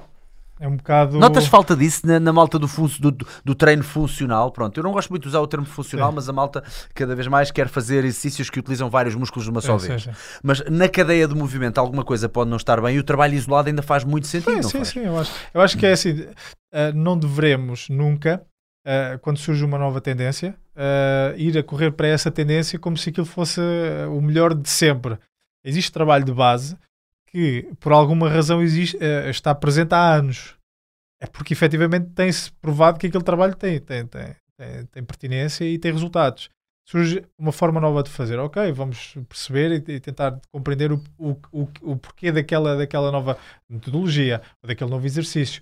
Mas nunca devemos negligenciar as bases e aquele trabalho complementar. Às vezes, o simples trabalho de ferro, exatamente, como estavas a dizer, para alguém muito- tão completo, ah, ah, foi apenas, se calhar, uma, uma diferença de centímetros em relação ao posicionamento das argolas, já vai fazer toda a alteração do programa de movimento que ele já tem integrado no cérebro. Se ele, se calhar, tivesse a capacidade de, eh, ou os estímulos, os estímulos variados, até em treino, de ir alargando as argolas ou fechando mais e fazendo exercícios complementares, talvez isso não surgisse de uma forma tão, tão, tão se calhar, tão grave ou então não surgisse de todo, porque existe a adaptação a essa, a essa, a essa posição, a essa nova forma de, de, de- fazer um bocadinho mais, mais afastado. E efetivamente isso, isso, pronto, acho que o trabalho complementar faz sempre falta. Lá está. Não devemos. CrossFit é ótimo, é um, um- é bastante completo, mas tem as suas falhas, da mesma forma que Claro, o autorofilismo claro, tem as claro, suas falhas, que o atletismo tem as suas falhas, a natação tem as suas falhas, tudo tem os- as suas vertentes eh, positivas e as suas vertentes negativas. É tentar trabalhar e tentar ir beber aos Não, vários e, pontos. e noto que está a evoluir até porque algumas pessoas ligadas ao, ao desporto, neste caso à modalidade, também estão a, a ajudar a sim, evoluir. sim, sim, eh, acho, que- acho que os coaches têm, têm, têm, eh, alterado bastantes coisas na, na abordagem e estão, estão um bocadinho mais atentos, nomeadamente fazer todos os padrões de, de- de- de treino, pelo menos uma a duas vezes por semana e haver mais consistência nisso. Claro. Outra, uma pergunta que estava aqui interessante relativamente a uma pessoa que treina não só artes marciais como treina, é- não sei se ainda está aqui, mas há bocado li, uh, treina artes marciais e treina calisténicos. Uhum. E dentro da calistenia, isto aconteceu comigo também, uh, quando começas a fazer mais fundos, mais trabalho tipo muscle ups e a transição dos muscle ups nas argolas, uh, há muita possibilidade de começares a ter na articulação do cotovelo algumas dificuldades. E o que eu noto é, imagina, nós estamos habituados a fazer o tríceps push-down, não é? o tricep push-down dos cabos e não sei o quê, e a fazer só até aos 90 graus. Sim. No entanto, muitas vezes na- nos calisténicos, nos exercícios com o peso corporal, nós, te- nós somos forçados a vir de uma posição mais cá de cima. Uhum. E, e há um exercício que eu gosto muito de fazer de tríceps eh, no banco, em que eu venho mesmo tudo até cá atrás, que é para trabalhar essa transição Ok. nos muscle ups. Ok. Ou seja, vimos de uma posição muito mais fechada, Fechada. de braço para tentar fazer tríceps. E isto parece que vai buscar mesmo aqui ao início do tríceps, na zona do cotovelo. Ou seja, não é a barriga muscular do tríceps cá em cima, onde há, onde há o pico, onde nós costumamos sentir mais, mas é um bocadinho mais, parece que sentes mais uma dor, uma dor Articular. ou um trabalho mais ligamentar ou É, articular. É, a zona tendinosa, é a inserção de tendão, sim. Exato. Pode ser a estrutura tendino, ligamentar. É o quê? É, é a falta de força nesta parte, nesta porção do movimento. O que é que eu posso fazer? Ou o que é que as pessoas podem fazer, com base na, na pergunta deste rapaz, uh, o, que é que, o que é que podemos fazer para, para melhorar isto? Eu penso que eh, a abordagem, como estavas a dizer, que procuravas desenvolver através de alguns exercícios mais específicos, porque percebes é nessa, ou seja, conseguiste identificar. Pois é um vértice, ou é, é um ângulo É um mais ângulo- difícil é, de exercer força. Claro, exatamente. É, é, é como qualquer movimento, qualquer movimento que possas treinar, e aqui na área da reabilitação depois também isso acontece, muitas vezes quando há um problema, nós na reeducação e na reintegração vamos trabalhar muitas vezes o movimento numa amplitude eh, total, coisa que não, faria, não fazia antes, mas efetivamente aí tens toda a razão, o movimento Normalmente para trabalho de tricípio é mais 90 e vai à extensão, 90 e vai à extensão. Efetivamente procurar movimentos que iniciem com, com o cotovelo em maior flexão, no, quase que no, no ângulo total, e procurar de forma progressiva, através desse movimento, começar a, a- trabalhar os, os teus níveis de força. Se calhar podias sugerir elásticos e coisas assim do género. Os elásticos não são sempre uma forma sempre para- bastante boa de iniciar, porque têm cargas normalmente mais reduzidas e conseguem seguir ahm, quase que de forma ah, escalonada ir evoluindo, porque os elásticos eh, oferecem diferentes resistências e, e- e nós conseguimos, conforme damos mais ou, ou menos tensão, ir aumentando ou diminuindo a dificuldade própria do exercício. Mas eh, eu acho que a inteligência aí no meio disso tudo tem, tem precisamente a ver com aquilo que tu fizeste, que é perceber qual é ah, aí, ah, o, o sítio onde o exercício está a ser difícil e procurar alternativas para melhorar esse exercício, para melhorar esse, esse padrão de movimento, ativando nessa amplitude, porque efetivamente existe efetiv- ah, existem desportos que, que requerem força a partir de amplitudes para os quais os músculos normalmente não estão habituados e nós temos que trabalhar essas amplitudes de forma gradual para nunca fazermos dano articular, senão estamos a sobrecarregar a, a Pois, porque aquilo vai buscar já na ginástica, vai buscar sempre, por exemplo, basta uma pessoa fazer o, o exercício de fazer os- os- as aberturas com os halteres eh, para peito, com os braços esticados, que já sentimos uma dor noutro sítio que não só no peito. Claro. Sentimos logo aqui a articulação, A do articulação, cotovelo há- super sobrecarregada. Claro, porque um- aqui a zona do, do cúbito vai Pois. sobre aqui a zona do holocrâneo, que é onde ele encaixa, vai exercer mais força e, e é uma posição. Então o ideal é ir trabalhando nessas posições, Sim. começando mesmo baby steps, É é? baby- com eu- muito é pouco exatamente, peso. a baby Se steps. já houver dor, Ah, às vezes aí perceber se é efetivamente uma dor derivada do exercício ok? ou se Ou pode se haver algum, dia a pode dia. haver algum desvio, alguma, algum desvio articular, porque nós temos aqui o cúbito, temos o rádio, temos o, o húmero, perce- perceber se existe algum, pr- primeiro eliminar tudo o que possa ser patologias, for eh, ligamentar, tendinoso ou até articular. Ah, se caso isso seja eliminado, perceber se, se efetivamente, por exemplo, há um teste muito, muito característico se consegue perceber um bocado aqui a forma como o movimento do cotovelo é feito, é fazer com os cotovelos, com, o- com o cotovelo a 90 graus, fazer um teste de supinação máxima Uhum. e o teste de pronação máxima e comparar um lado com o outro e perceber se não existe uma, uma diminuição de movimento relativamente do lado que dói relativamente ao lado que não dói. Ok. Por vezes, verificarmos se existe uma restrição de movimento. Já existe, por exemplo, alguém que faz uma supinação bastante eh, pronunciada, eh, vamos dizer, do lado esquerdo onde não tem dor, e à direita não consegue fazer, já percebes que existe, se calhar, alguma restrição de movimento que pode ser provocado por algum desalinhamento articular. E aí exige uma correção osteopática, uma manobra de correção de manipulação articular, recolocar, porque normalmente tem a ver com a cabeça do rádio que não faz o seu movimento normal, recolocar eh, estruturas na, na posição correta e a partir daí trabalhar, trabalhar eh, a, a reeducação muscular e fica resolvido. É tão difícil enfiar isto tudo numa programação, não é? É tão difícil. É, é, é. Felizmente o corpo consegue ir eh, suportando estes problemas menor Pois. e vai se adaptando. É que muitas vezes o corpo demora anos até, até demonstrar que há qualquer coisa que não está boa. Quer Sim. dizer, pronto, temos a dor, não é? Vai, Mas a dor às vezes. eh, Sim, vamos tendo dor e depois o corpo vai se adaptando à volta da dor. E muitas vezes vai desenvolvendo, antes de nós quer termos dor, vai desenvolvendo ah, padrões de movimento diferentes e alterações até da, própria postura. eh, nomeadamente algum, sei lá, algumas escolioses funcionais, algumas hipercifose ou hiperlordoses, ou seja, aumento das curvaturas da, da coluna, um ombro mais descaído do que o outro em bastante, num grau bastante elevado, normalmente a pessoa tem sempre um ligeiramente mais descaído do que o outro, tudo isto são adaptações e muitas vezes surgem antes de surgir qualquer dor. Uh, já agora, para a malta saber, porque eu estou a ver aí algumas perguntas sobre dores na zona lombar, uh, vou, vou, precisar que o Tiago veja esse vídeo depois para dar o seu aval, se está tudo correto, mas eu com o meu colega Jorge fizemos dois, dois vídeos uh, sobre dores na zona lombar. Se escrevam zona lombar, dicas de Salgueiro, depois no, no YouTube, que vêm de facto algumas das nossas prescrições para quando para vários tipos de pessoas. Ou seja, tentamos, lá está, de forma um bocadinho standardizada, mas acaba mas por. Acho que os princípios estão ajuda lá. Ajuda muita gente. Que é quando a pessoa tem hiperlordose, por exemplo, que é o caso que eu tenho, que é rabinho de pato Exatamente. saído, que fica muito bem nas fotos, estás a ver? Fica muito bem no Instagram, mas depois fica muito mal para, para dores na zona lombar cada vez que fazes, por exemplo, peso morto e. Exato. Uh, normalmente essas pessoas com, uh, com, com trabalho abdominal ou Sim. com mais trabalho abdominal Sim, sim. conseguem fechar um bocadinho a posição Exatamente. e não estar tão. Vai tão- equilibrar ali o, o, o jogo da bacia. Enquanto que há pessoas que é o contrário. Para uma pessoa que não tem, que é mais direita ou que tem o rabo para dentro e não tem essa curvatura, como é que essa pessoa va- vale a pena fazer treino no sentido de aumentar essa curvatura? É é uma pergunta estúpida, não? Não, não é. Por exemplo, ex- existe muitas vezes na cervical. Hum, Cervical que também tem uma lordose, uma curvatura semelhante à exato. curvatura lombar. Sim, sim. Uh, por vezes, pessoas que têm algumas queixas a nível da cervical fazem um raio-x e fazem um dos planos é lateral e vem retificação da coluna lordótica da cervical, por exemplo. Uh, eu- isso tem que ser sempre confrontado com a clínica, perceber se efetivamente essa poderá ser uma razão pela qual a pessoa uh, tem dor. Se calhar a pessoa tem dor porque passa o dia ao telemóvel ou ao tablet ou, ou no computador e o trabalho dela é à secretária.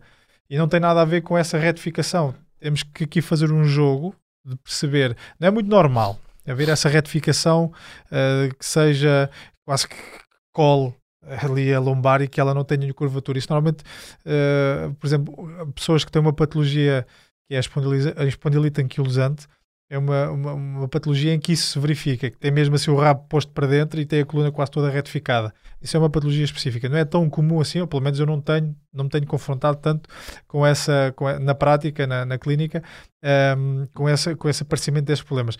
É perceber e confrontar, é isto que provoca dor ou não? Até a pessoa pode ser assim, lá está. Isto é como uma ressonância Ah, magnética. isto é muito, muito também por tentativa e erro, não é? Sim. Quer dizer, é experimentando. É uma ressonância magnética, ou, ou o caso da ressonância magnética, dá-nos uma ajuda imensa para perceber qual é que poderá ser a origem do problema.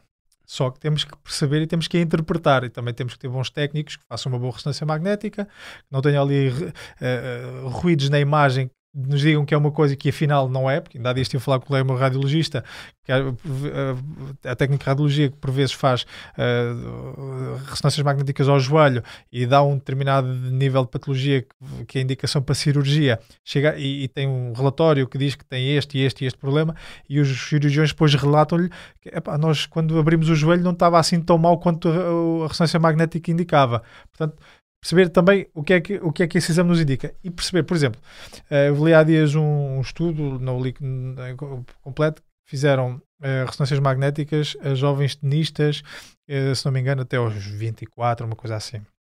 E apenas eh, a amostra não era muito grande, que isto vale o que vale, mas apenas um não tinha queixa, apenas um não tinha achados radiológicos ou Uhum, de ressonância magnética na lombar. Todos eles tinham qualquer situação, qualquer problema, um problema no disco, um problema numa vértebra.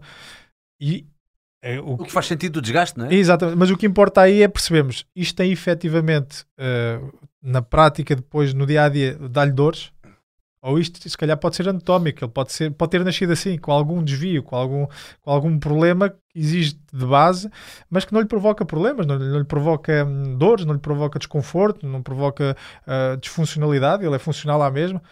É, é, é, é importante nós fazermos este, este balanço do que é que efetivamente provoca dor, e, ou, ou então problemas funcionais, e o que é que efetivamente não provoca dor ou que não provoca problemas. Pronto, lá está. É como as pessoas que têm ah, hiperextensão dos joelhos. Aquelas pessoas que quando estão paradas, que o joelho ah, parece que está, que está assim partido, está para trás, fazem ali um recurvatum, fazem um aumento do, do, da, da, Que não é assim tão fora do comum. não, existe, muita, Existe existe muita gente.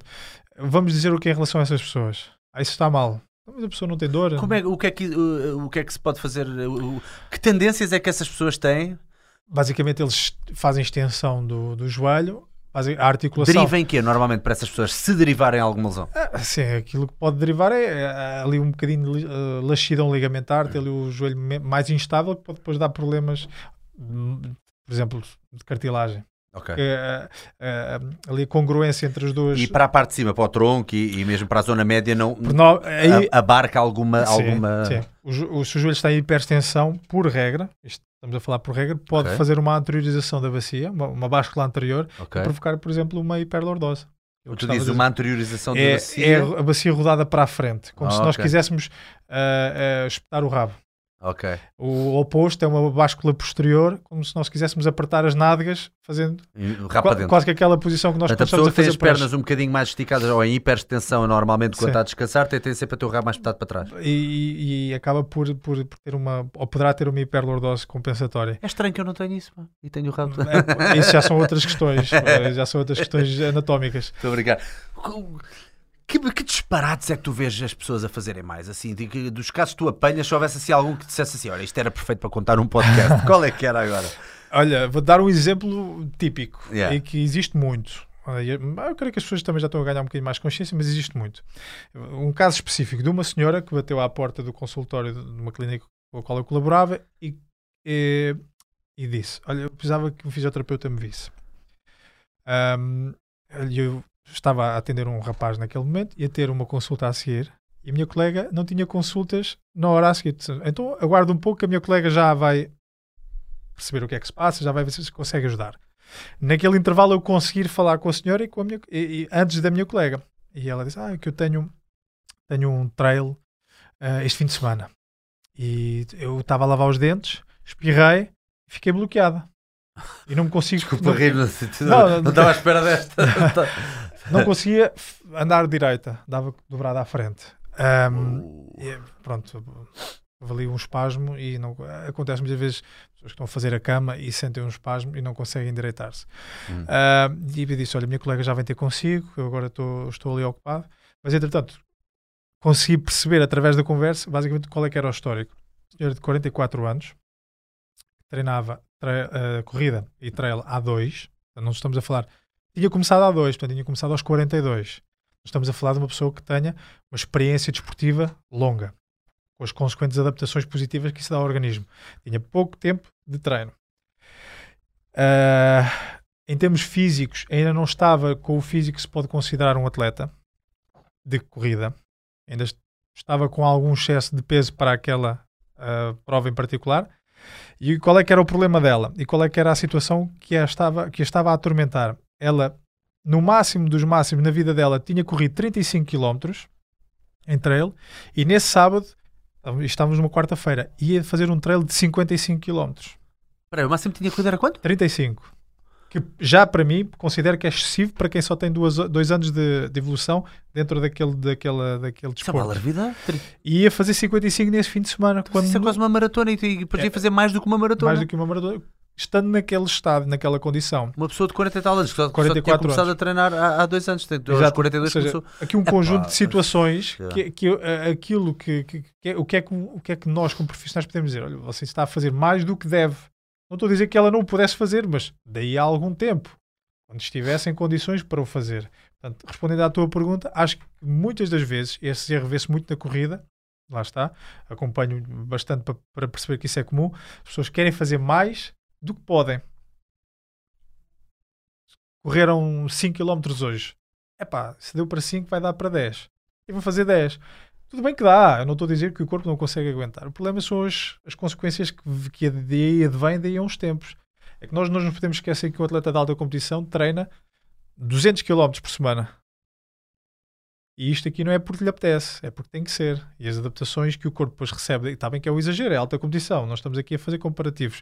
Mas perceber que nós temos que treinar para competir e não competir competir. Pois. Porque a competição tem, tem, tem peso É, no depois, e organismo. depois entra muito aquela cena de, quer dizer, ai, a glória pessoal, é o ter conseguido, é o não sei o quê, o, o- o que eu respeito, mas Eu acho- respeito, eu sem acho que há dúvida. metas, há metas e metas, acho, acho que é um bocado idiota, às vezes é apenas idiota, sabes? É- Eu respeito porque é uma questão, de, às vezes, de dedicação pessoal. E a pessoa põe aquele objetivo E não estou minimamente contra. E não estou minimamente contra com as pessoas fazerem desporto. Isso já não é ou- desporto, é é já não é desporto, isso eu é uma alarvidade. Eu acho que isso é, um- é- acaba por passar, ou seja, epá, não, é- nós discutimos isto no vídeo que fizemos relativamente Sim, à, sim, à sim, já tinha depois. Eu não te vou dizer. Entramos sempre neste. nesta... Temos um, um tipo que tem dois anos de treino de musculação e consegue ter 100 kg, vamos aqui de forma redonda, 100 kg de, de, de agachamento, consegue fazer, é o máximo que ele conseguiu fazer, 100 Uhum. kg uma RM. E não lhe vamos pôr 150 kg às Pois, costas, pois, dizer, pois. vamos tentar. Sai da zona de conforto! Não é cara. assim que se faz, as coisas vão se progredindo. Como o teu último convidado disse, para deixar sempre um pouco para evoluir. No Pois, pois, pois, Isso é deixar muito sempre importante. gás do tanque para. para, para- E é importante percebermos que um atleta de alta competição que começa numa idade em que o corpo tem ainda capacidade de, de- de- de- suportar os impactos e as, e as asneiras, diferente de quem tem 40 Pois, anos, tudo isso foi construído. ele começa nos, nos 800 metros, Pois, depois vai pois, evoluir pois. para os 1000 metros, depois vai evoluir para os 1500 e, e por aí afora. Ele chega a fazer uma maratona aos 30 anos. O Carlos Lopes Pois. foi campeão olímpico aos 38. Aos 30, pois, pois, pois. Portanto, ele não começou a fazer a maratona em- aos a, 36. a maioria dos atletas de endurance tem sempre a tendência para ser, eh, ter- alguma idade, vá, não é? Sim, porque à medida que a idade vai avançando, vai-se perdendo velocidade, a resistência é algo que fica mais tempo. Portanto, a pessoa consegue manter padrões Será que essa perda da velocidade e a perda de algum, de algum desenvolvimento das fibras rápidas também ajuda a que consigamos ter um- um- uma capacidade aeróbia maior? Eu penso que sim, porque acaba por depois Porque não estamos a gastar tanto de, de- não Sim, estamos a gastar sim, tanto de- de- da nossa atividade anaeróbia, não é? Sim. Não estamos a. Apesar de serem atividade- às vezes mecanismos energéticos diferentes, eh, eu penso que também tem a ver com o. Porque o, o que tu, o que tu tens mais vais sempre usar, não é? Exatamente. Então o teu corpo, se calhar, se tiver um reduto maior de fibras tipo 2, uh, fibras rápidas, acaba por ir buscá-las mais, não é? E acabamos por estar mais. Por isso é que eu a nadar sou uma merda e. E não vais à natação, e não vais fazer natação como, como forma de, ou podes ir, mas não vais tão frequentemente como poderias ir caso fosses mais um atleta de fibras tipo 1, fibras tipo Pois, lentas. pois, pois, pois. Porque eu, eu lembro perfeitamente, um dia o meu treinador disse: "Ah, Tiago, hoje o teu treino vai ser natação. Eu, então vou fazer o quê? Tiago, olha, vais para lá e vais fazer umas piscinas como condicionamento ah, aeróbio, vais fazer ah, aquilo que tu conseguis fazer. E eu, armado a campeão, uma piscina de 50 metros, lancei-me a pensar que aquilo eram 25 metros. Nunca na minha vida pensei, que- ou- fiz o cálculo, "Epá, isto são 50. E a meio estava parado, à berma, a respirar ofegante, porquê? Porque dei tudo, ou seja, fui recorrer às fibras que eu tenho mais, que é as fibras da potência, Pois, da velocidade, pois, pois, mas depois apaguei, fiz mais uma piscina e fui-me embora, foi o meu treino. Portanto, nós vamos recorrer às fibras que nós temos mais. Então, mais- por um lado, ainda bem que aquelas pessoas que acordam mais tarde para o exercício físico, uh, aos 40, 50, whatever, uh, ainda bem que vão optar por exercícios mais duradouros, mas menos intensidade. Vá. percebem também que o corpo lhes dá, lhes dá essa. Pois, já não tem tanta tem um feedback já não tem aquela nesse- exclusividade. é. Mas eu penso também que O problema é que às vezes vejo, vejo a alta das corridas, não sei o que, vejo alguns completamente corcundas, sem qualquer tipo de massa muscular, uh, não tem base nenhuma, mas pronto. durante, durante tempos pensou-se, e atenção, estamos a falar até, até atletas de, de alto nível, pensa, ah não, o atleta de, de fundo só tem que correr. É aquela a prova dele, tem que ser específico, tem que correr, fazer quilómetros. Não, hoje em dia cada vez Tem, menos tem isso que verifica. a- a- Tem que fazer- o trabalho tem de que associar musculação. trabalho de musculação. Tem que associar porque eh, há uma, um, tipo, uma conta que eu costumo fazer que é nós, ao estarmos a correr, segundo os estudos, em cada passada que damos, do- temos que multiplicar por 3 ou por 4 o nosso peso, que é o peso que o corpo, de forma dinâmica, mas o, o peso que o corpo suporta naquele momento. Portanto, o atleta que pesa 50 quilos está a suportar 200 quilos, pesa- não é? Portanto, estamos a falar, o atleta que pesa, que pesa 70 quilos, estamos a falar de 140, 280 quilos à volta disso. E vamos estar a falar de uma meia maratona, são 21 mil metros.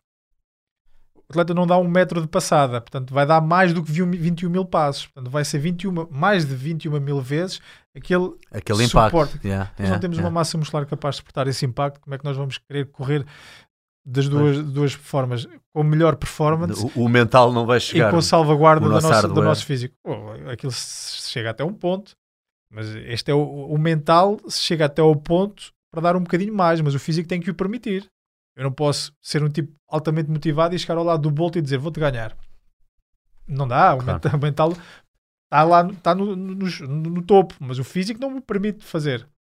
Portanto, é importante perceber cada vez mais que o trabalho complementar é essencial na prevenção de lesões, na prevenção daquelas lesões de desgaste, de, de repetição, que acontecem dezenas, centenas de vezes e que muitas vezes condicionam até a continuidade da- da- do treino. O- o E da carreira, não é? Sim.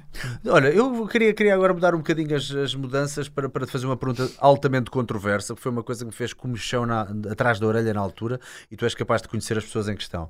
Ah, entretanto, depois ah, abro só para mais uma pergunta ou duas e depois fechamos que já, já estamos a chegar à hora. Uh, Pi- Pissarra, diz-me só uma coisa, entretanto, eu vi aí pessoas a ter dificuldade com o superchat, o que é que está aí a passar? Está tudo abatatado ou não no chat? Opa, não, eu acho que o pessoal ainda não sabe bem o que é que é o, o, que é, que é o O Superchat. superchat é assim, cada vez que, cada vez que alguém. ah, explica lá tu, Pissarra, explica tu, tu que sabes isso melhor do que eu. Opa, o Superchat, basicamente, tu tens aqui um, tens aqui um iconezinho com, com um cifrãozinho e basicamente é uma, uma possibilidade para o pessoal que, pá, que está a seguir o podcast, que pode, pode dar uma pequena ajuda eh, ao projeto, este é, um, é o primeiro passo, e depois eh, a pergunta que, que fizer vai ter destaque de, aqui de, que até aparece aqui no, no ecrã a pergunta com destaque, pronto, e nós damos, a- damos logo primazia a quem fizesse o superchat, que tem logo a sua pergunta respondida na altura. Pronto, Ok, o pessoal estava aqui toda a gente a fazer perguntas. Pois não sabem como é que é o superchat, agora estás a dizer que é o coisa do cifrão, pronto, sempre Sim, ajuda um bocadinho sim, mais a pá, malta pronto, a e sabendo que nós damos sempre, vamos dar sempre prioridade a, pronto, é essa, é essa pergunta que, pá, o pessoal quer, quer saber e quer, quer saber mesmo uh, a resposta, pronto, neste Ah, obrigado. Ah, pronto, ah, ah, porque o que eu tinha era por causa daquela questão que houve. Como eu sei que tu és da Federação Portuguesa de Atletismo, eu sei que tu conheces muitas das pessoas, as- de, os nomes mais sonantes do atletismo português, nomeadamente o Nelson Évora, a Naide Gomes, Uhum. pronto. Ah, e conheces também o Marco Fortes. Yes, yes. Lembras-te daquela controvérsia que houve com ele há uns anos atrás? E eu vou-te explicar porque é que eu estou a fazer esta pergunta. Ah, porque estavas a falar há bocado que não querias entrar naquela conversa de Portugal não haver meios e não sei o quê. Nós até temos alguns meios, apesar de ser muito pequenos a comparar com alguns países lá fora, como se sabe. Ahm, no entanto, caiu-lhe toda a gente em cima quando houve aquela conversa do ele não conseguiu classificar-se. Foi para os Jogos Olímpicos, não estou em erro. Ele estava nos jogos, ele não conseguiu foi eh, passar da eliminatória para a final. Ok, pronto. E o Marco Fortes, que é do lançamento do peso, Exato. que é um animal, e digo isto com, com o maior dos respeitos mesmo, de um animal do género, tipo grande atleta É. mesmo. Eu lembro-me de treinar no centro de alto rendimento, eh, porque na altura jogava rugby, então de vez em quando tinha acesso ao ginásio, e lembro de ver o gajo a treinar, pá, e era inacreditável. E eu lembro de ver a vida mata com pesos às costas, era Uhum. mesmo uma besta de trabalho, no bom, no bom sentido, já lhe estou a chamar nomes a mais. Mas pá, está nos Estados Unidos, não E- tive. E pronto, ainda bem, eu não vi, eu já, já era liguei. Obrigado. E, mas, ah, na altura, eu- foi um mau momento quando ele disse aquilo ou não? Já agora, para quem não sabe, ele foi entrevistado e como ele não conseguiu, eu acho que foi, na minha opinião, isto agora sou eu a falar, eu acho que foi a frustração a falar mais alto. Ele disse Uhum. qualquer coisa do género: olha, mais valia estar na caminha, a dormir. Ele disse qualquer coisa assim. A frase foi de manhã está-se bem na caminha. Amanhã está-se bem na sim, caminha, sim. pronto. Ok, foi um momento infeliz. É pá, se calhar foi. Mas a maioria das pessoas olhou para aquilo como se fosse uma coisa de género. "Ei, Estes atletas portugueses não valem nada, são uma grande merda. Sim. Quer dizer, este gajo aqui diz que está bem na caminha. E eu pensei, isto é daqueles bytes, daqueles bits de conversa, tal como podiam agora pegar aqui numa conversa nossa. Pegar em 10 segundos uma- da merda toda que dissemos aqui há uma hora e meia, durante uma hora e meia. E de repente é do género, ah, o Tiago ou o Salgueiro tiveram infelizes naquela frase. Sim, sim, sim. Foi claramente isso, não foi? Ele Eu- disse aquilo num contexto de porra, se era para levar tanto nos cornos, mas valia ter ficado na, na eu- caminha a eu- dormir. Eu, te- tive, não, não estava lá, mas tive quase tal conhecimento do, do processo. Boa, ok. Ahm, e aí posso. Espera aí, dá-me dois segundos. Pissarra, Eh, queres vir cá abaixo, é? Ah, ok, então espera aí. Isto aconteceu no último podcast e olha, Ah. está a acontecer outra a vez. câmara ficou sem bateria. Mas olha, vai, vai dizendo que eu estou a Ok. Então, basicamente, o que é que se passou? Ahm, o Marco tinha terminado a prova e quem o conhece e quem. Primeiro, é uma joia de pessoa. Esse é o primeiro ponto, mas não é isso que está em questão. Em segundo, como tu próprio disseste, era uma besta de trabalho. E efetivamente era um tipo, e é um tipo que se dedica de uma forma exemplar. O que é que acontece? Ele efetivamente não consegue o apuramento, não consegue a qualificação para a final e vai. Primeiro, primeiro ponto que considerou que foi um erro e que foi transmitido por um amigo meu que atualmente pertence à Comissão de Atletas Olímpicos. Os atletas portugueses eram os únicos atletas que depois da competição eram abordados pelos jornalistas. Todas as outras delegações tinham um, um adido de imprensa que fazia aquele tempo de espera até o atleta poder falar com, com a imprensa. Tinha ali um tempo de quase cool-down. E os atletas portugueses eram logo lançados às feras. Posteriormente, eram jornalistas que maioritariamente eram da área não do atletismo. Portanto, não percebem a questão do que é que é o atletismo. logo. Claro. yeah. Terceiro ponto, ele está 10 minutos a falar. E a frase, exatamente aquilo que estava a dizer, a frase que é aproveitada é a frase de manhã estou bem na caminha. Portanto, ele contextualiza toda a prestação dele e a frase, porque ele é um tipo, claro que pode discutir, é um eu digo que ele é um tipo muito ah, brincalhão Uhum. e é, obviamente que é sempre discutível.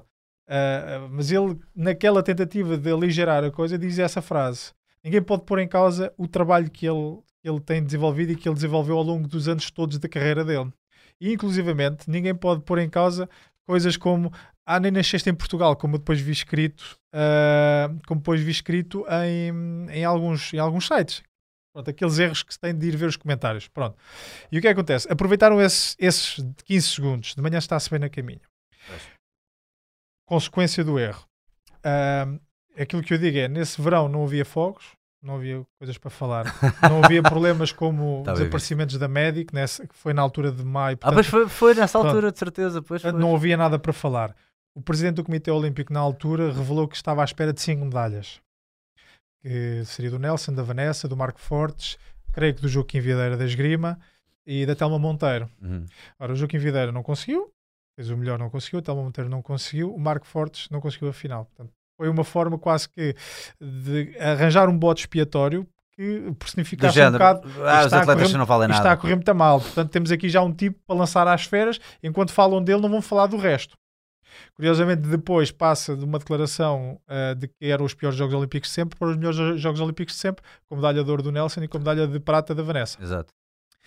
E ele serviu de bote expiatório àquela situação toda. Pois. Não estou a dizer que se pudesse dizer, ok, não digas isso, diz outra forma. Não é isso que está em causa. Claro, mas é assim, mas vamos lá, um, um atleta que que é, que é um, lá está, um animal de trabalho, volto a dizer, não queria utilizar as outras palavras, mas é, mas é, mas é um, um super atleta. eh, ah, em 10 minutos de conversa é óbvio, é óbvio que não, é, não estamos a falar de um relações públicas, não é? Claro. Tudo bem, todos devem ter uma postura e tal. Eu tenho aqui o vídeo já agora, para, para quem tiver interesse, vou, vou só Muito colocar aqui. se fosse mais Podes pôr som? Estava com um bocado de receio de me sentir intimidado, mas felizmente essa parte correu toda bem. Concentração, motivação, o problema foi o resto. Os dois lançamentos, os primeiros eh, foram nulos e depois um, um 18 abaixo ainda da sua melhor marca. Eu não... É complicado. Isto de manhã, eu acho que já cheguei à conclusão que eu de manhã só estou bem na caminha. Pronto, Pronto mas eu só estou bem a caminho. Epá, Ou seja, que coisa tão não descontextualizada. pode, não pode, não- é assim, podemos criticar a Ele até afirma- estava a tentar ser engraçado. Era- era- ele até estava a é, ser de sim. género, pá, eu dou aqui o litro, eu trabalho com, o litro, pá, olha, já, já, olha, correu mal, olha, estava pode bem pôr na em- caminha. Ninguém pá. pode pôr em causa o profissionalismo dele. Eu conheço e sei perfeitamente, até poderia não o conhecer, eh, mas conheço. eh, não, ninguém pode pôr em causa o profissionalismo dele porque ele Uhum. treinava durante horas, ele dedicava-se durante horas a- a- ao, ao treino e ninguém pode, pode dizer que de manhã não se rende tanto como à tarde. Isso é um dado adquirido. O ritmo circadiano aí se termina. Pois, Nós pois, estamos mais ativos, pessoa. estamos mais ativos da parte da tarde do que estamos de manhã. Claro, claro, não, Mas mas, noite- aqui, aqui a Pronto. ideia era, era outra. né? Pronto, lá está. Era para ser tão literal nada. pegaram mas- naquilo, não tinham nada que pegar, não havia grandes notícias na altura. Não, os jogos estavam a ser, eh, estavam a ter resultados eh, que não, não, não permitiam um grande destaque e pegaram nele e, e, e crucificaram. Isto vale o que vale agora, passado que há 10 anos, não sei, mas passado, 10 anos. passado estes anos todos, olha, vale o que vale, Marco Forte, eu sempre estive contigo, porque cada vez que eu via isto ficava tipo, "Epá, as pessoas são mesmo parvas. Clara- claramente é uma merda Ele descontextualizada. conseguiu depois, ele, ele deu a chamada chapada de lu, lu, Ah, luva branca depois, porque ele eh, depois nos mundiais em limpar. 2011 foi, foi sexto nos mundiais. Tumba, estamos a buscar, falar. olha, bem feito. Sim, sim. Olha, vamos abrir eh, o- mais uma pergunta e depois vamos despedir-nos que já já está na hora. Deixa-me cá ver. Vou escolher aqui uma pergunta, uma vez que esta malta não quis contribuir para o super chat.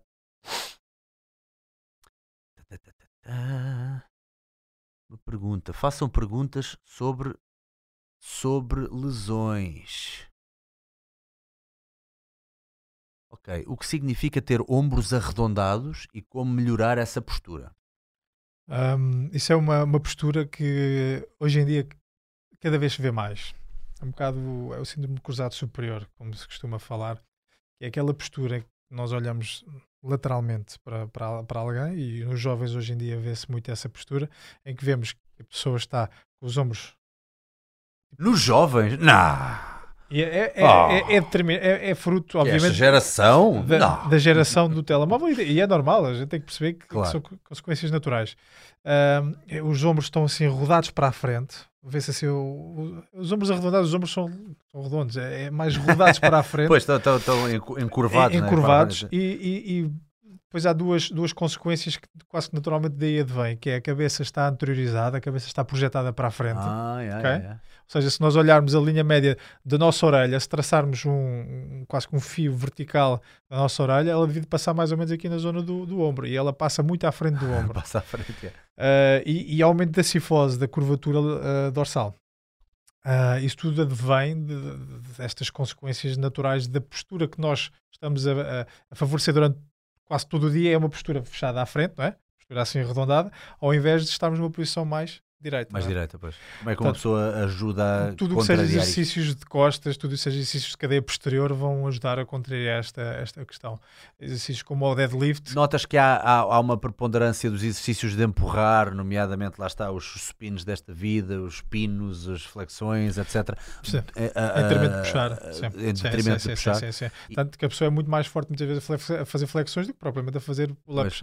Eh, Se bem que é diferente, falta. estamos a falar de pesos corporais de forma diferente, direta ou, ou indireta, mas eh, a proporção deve haver sempre uma proporção de, tanto de empurrar como de, de puxar.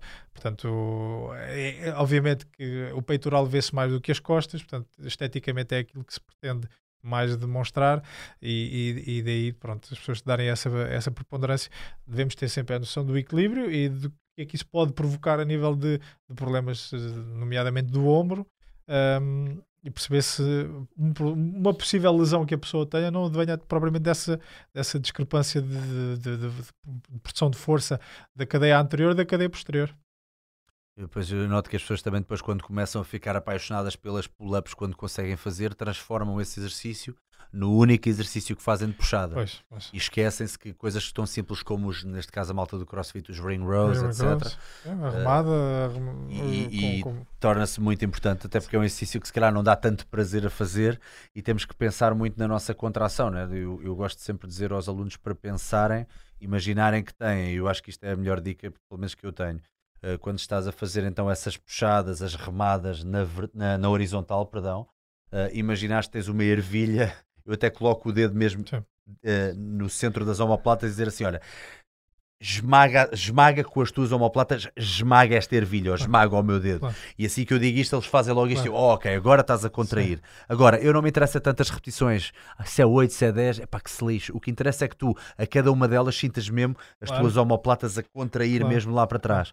E este mind-muscle connection, esta Sim, ligação sim, de sim, sim. mente-músculo também Sim. é muito importante. se desenvolve com esse, precisamente com, essa, com essas pequenas dicas, nomeadamente quando estamos Pois a às vezes temos que, temos que ir buscar estas analogias para ser mais É, fácil a pessoa perceber seja, a contração. eu- é precisamente isso que digo. Não digo uma ervilha, digo uma bola de ténis. digo, um- pronto. É, é só, lá está, cada um arranja a sua forma. Precisamente para a pessoa perceber Eu o que- penso pequeno. o que Ou exige, ma- exige mais. Precisamente para a pessoa perceber o qual é que é o movimento. Nós temos que ativar tudo o que seja trapézio inferior e romboides para fazer aquela, aquela retração da omoplata, porque é assim que a omoplata vai funcionar. Nós podemos fazer as remadas e não estamos a ativar nada. Pois, de- é que a malta está a fazer, está só a fazer- não está a está a ativar porra nenhuma. está Está, a só a pensar, o exercício tem que ir até à axila. Exatamente. Mas tu E só não faz aquela ativação. Yeah, yeah. E é exatamente nesse, nesse, nessa ligação mind-muscle, nesse padrão de movimento que temos que trabalhar, que esses pormenores vão fazer a diferença. E esse pormenor vai fazer com que toda, uh, toda a estrutura de ombro vá trabalhar da forma como tem que trabalhar. E precisamente depois, em movimentos mais complexos, ele vai estar harmoniosamente a fazer todos os movimentos, todas as contrações de pequenos músculos que nós temos, que sejam eles estabilizadores ou mobilizadores, que vão permitir o movimento. Só, só, eh, eh, em traços gerais, para terminarmos, essa pessoa eh, duas, três vezes por semana fazer exercícios de, de puxada, por, Por exemplo? exemplo, sim, além sim. de outros exercícios, Além claro. de outros exercícios, eh, perceber depois também se é uma pessoa que tenha eh, alguma ambição competitiva ou não, Uhum. se existe algo no desporto que seja específico e que necessite dessa, de- desse padrão de movimento, mas sim duas, três vezes por semana, de uma forma regular, porque isso também o que não se usa perde-se, não é? Eh, e de forma regular vamos trabalhar vamos trabalhar eh, essa componente muscular e de uma vez por todas isto, eh, esquecer o alongamento como parte de recuperação de lesões ou prevenção de lesões, porque o alongamento cada vez se percebe mais hoje em dia que não tem tanta influência quanto isso. Às Pois, vezes as pessoas, pois. ah, isso é falta de alongamento. Não, não é. Pode ser falta de força. Pode ser falta de alongamento, dependendo do movimento que houve a lesão. Obviamente que precisamos de movimento, de alongamento ou de flexibilidade a nível de membro inferior para um ginasta que tem que fazer espargata. Para um atleta que no, de- para um atleta de corrida, o alongamento não é assim tão importante como Pois, para um E ginasta. quando tens amplitude, ouvi isto no dia e fez todo o sentido para mim, que é quando tens amplitude suficiente para a tua tarefa, Não precisas muito Tá mais. bom, imagina que és uma pessoa que vai agachar, és um powerlifter, seja o que for. Tens, tens, tens, eh, tens uma boa eh, flexibilidade de modo a conseguires atingir essa, Sim. essa posição. Para que é que tu precisas de mais? Não precisas de mais, porque efetivamente se surge uma lesão, não vai ser por falta de alongamento, porque Hum. tu não tens no teu padrão de movimento um, um movimento que vai exceder a tua capacidade de, de- de alongamento. Se calhar até tens alongamento demais para aquela estrutura e tens ali um bocadinho de, de estabilidade. Deves trabalhar é a capacidade muscular de controlar aquele movimento ao longo de toda a amplitude de articular. Isso chama-se mobilidade. não É? Aquela capacidade de controlares até ao máximo. E não tanto pensar que temos que alongar, alongar, alongar, porque não- não- o alongamento não vai prevenir, porque efetiv- efetivamente ah, o mecanismo de lesão surge na maior parte das vezes numa, numa amplitude que não nada tem a ver com alongamento, tem a Pois. ver se calhar com falta de capacidade de produzir força, fadiga. ah, Olha, eu queria fechar, mas houve aqui uma pergunta que é interessante se conseguires responder em um minuto, um minuto e meio. Eu sei que não, não há standardização, mas é só mesmo para terminarmos. Henrique Borges, uma última questão. Por vezes, a fazer back squat, o agachamento com a barra atrás, dói-me os joelhos e tenho por natureza os joelhos sempre frios. Essa dor vem da falta de aquecimento ou talvez má forma do exercício? Ora bem, se estamos a falar de joelhos frios, hum, tentar perceber se não há algum problema vascular ou algum problema até do sistema nervoso. Normalmente há há pessoas que têm problemas até de, de problemas de, sei lá, de hérnias, pode dar um pé mais frio, porque efetivamente a questão da sensibilidade viaja também por, por, por alguns nervos que podem ser comprometidos. Em relação à dor, será algo diferente. Terá que se analisar o movimento, perceber se existe alguma falha no movimento A a valgização, dos- valgização, os joelhos se não está a fazer aquele movimento muito anterior do joelho, se está a fazer uma posição de forma correta, eh, que se senta num- na posição correta, se não está a, anteriorizar, a, a- a apoiar muito em bicos dos os pés. picos dos pés. Mas se calhar poderá haver aqui alguma ligação entre eh, o facto de sentir os joelhos frios e, e- e possivelmente, porque não digo tanto do aquecimento, porque o aquecimento, se calhar, eh, e também restava perceber eh, o, o- o processo, ou seja, se dói no início do treino da mesma forma que dói no fim, se vai passando ou se não vai passando, se dói exatamente igual, se dói mais no fim do treino, para percebermos se efetivamente essa questão de ter os joelhos frios possa ter alguma influência ou não. Se conseguimos excluir e perceber o porquê dessa questão existir, excluir e que a dor é meramente eh, eh, funcional de movimento, trabalhar o movimento e que muitas vezes só isso é, é a forma suficiente para Pois, às vezes só, só, só ali um toque técnico pode fazer a diferença. só para, para- n- n- não me querendo demorar mais. Uhum. Eu quando treinava no lançamento de dardo é normal haver dor nesta zona. Pois, no cotovelo. Há o cotovelo do tenista, que é uma, uma, uma epicondilite, o cotovelo do dardista, que é uma ep- epitroclite, que também é o cotovelo, do, do golfista. E nesse dia, ou numa altura, fui ao médico da federação, o Dr. Pedro Branco, e disse: Ó doutor, olha, dói-me aqui do lançamento do dardo. E única co- ele não me receitou nada, não me receitou fisioterapia, não me, sabes o que é que ele me disse? Aprenda a lançar. Eu efetivamente estava a fazer um erro técnico. Aprenda a lançar. Qual era o teu erro? Eh, no movimento de passagem do braço, no, no movimento, o chamado overhead movement, não se deve passar com o braço ao lado do ombro, deve-se passar com o braço mais elevado em relação ao ombro, para reduzir ao máximo este movimento. Ok. Não é um movimento natural, o movimento do cotovelo é, é a extensão e a flexão.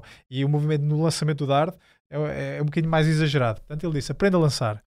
E efetivamente eu fui melhorar a minha técnica de lançamento e deixei de ter dor. Portanto, não tive que recorrer a nada. Tive que aprender a fazer. Boa. E muitas vezes. Ainda, ainda foi a tempo de ser eh, foi a, reversível. foi a portanto, tempo, exatamente. o, que, o que em muitos casos pode mesmo ser essa a questão. Pode ser essa a questão, a técnica de perdido, movimento. é? Exato, e às vezes são pequeninas coisas, não estamos a falar, faz o E o corpo tem uma resiliência fantástica. Nós é é, que às vezes damos pouco é crédito. Achamos Às que vezes temos só- um problema para sempre. é género, Não, Não, não, não, não. É, às vezes são pequeninas coisas, pequeninos fatores que podem ser facilmente corrigíveis e que a pessoa vai deixar de ter dor.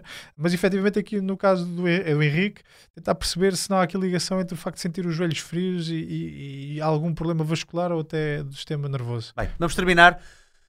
Tiguinho, diz-me uma coisa, onde é que as pessoas te podem encontrar? Do, do teu Facebook tens eh, o Facebook Tiago Marto Fisioterapia. Fisioterapia. Tiago. Marto Fisioterapia no Exatamente. Facebook. Portanto, lá Eh, tem, tem os meus contactos, podem me contactar através de lá. Boa, Sempre. ok. Se as pessoas tiverem mais dúvidas, Sim. e onde é que tu estás a exercer? Eu, eh, neste momento, tenho doi- em Lisboa, tenho, tenho dois sítios.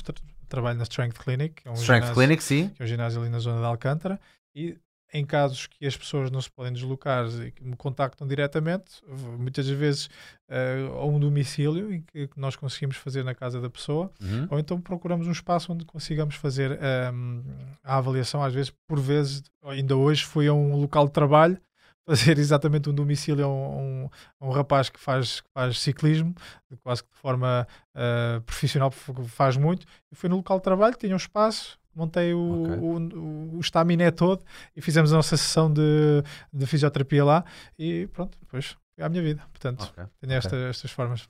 Impecável. Uh, malta, pronto, volto a dizer que o cupão deste mês é 35 euros. Compras acima de 35 euros recebem dois, duas bebidas Recovery, uh, que são muito saborosas, devo dizer desde já, de BCAs. Uh, rece- a partir dos 55 euros, não só duas bebidas destas, como duas barrinhas que eu agora não tenho aqui, que se chama-se Zero Break, sabem aqui de cat, e eu não tenho aqui? Porque sabem tão bem que já foram. 55 euros, portanto, 2 mais 2. Uh, compras a partir dos 95 euros para cima, recebem estas quatro coisas que eu já falei, estes quatro itens, mais uma creatina, que pode sempre dar jeito para treinos uh, de força, aumento da performance, massa muscular, uh, etc. Uh, quero-me despedir do Tiago, olha, muito obrigado por teres vindo. Obrigado, acho, que, acho que demos dicas muito, Muito úteis. obrigado. Acho que, acima de tudo, eu gostava que os, que os podcasts de forma descontraída fossem uma espécie de, de workshop para as pessoas irem tendo prazer nisto.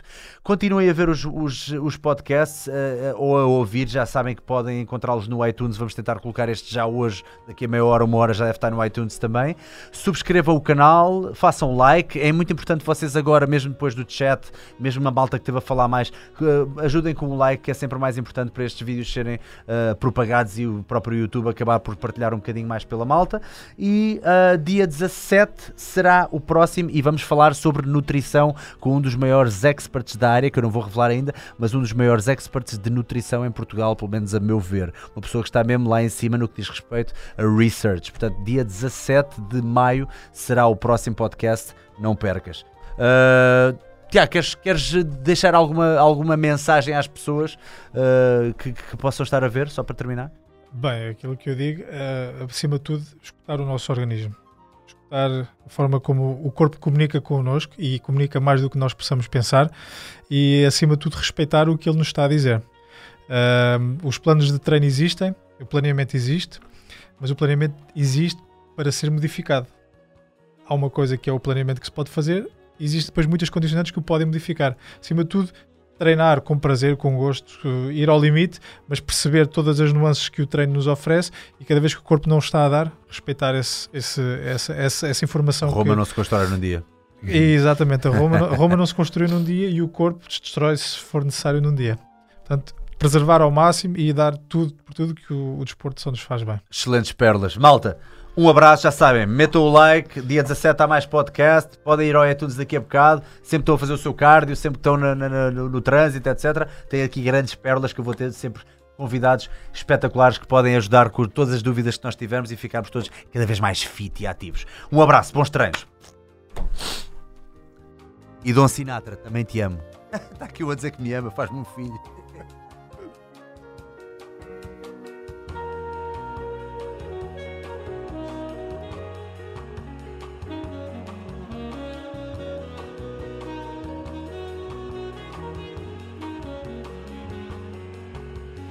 Mm-hmm.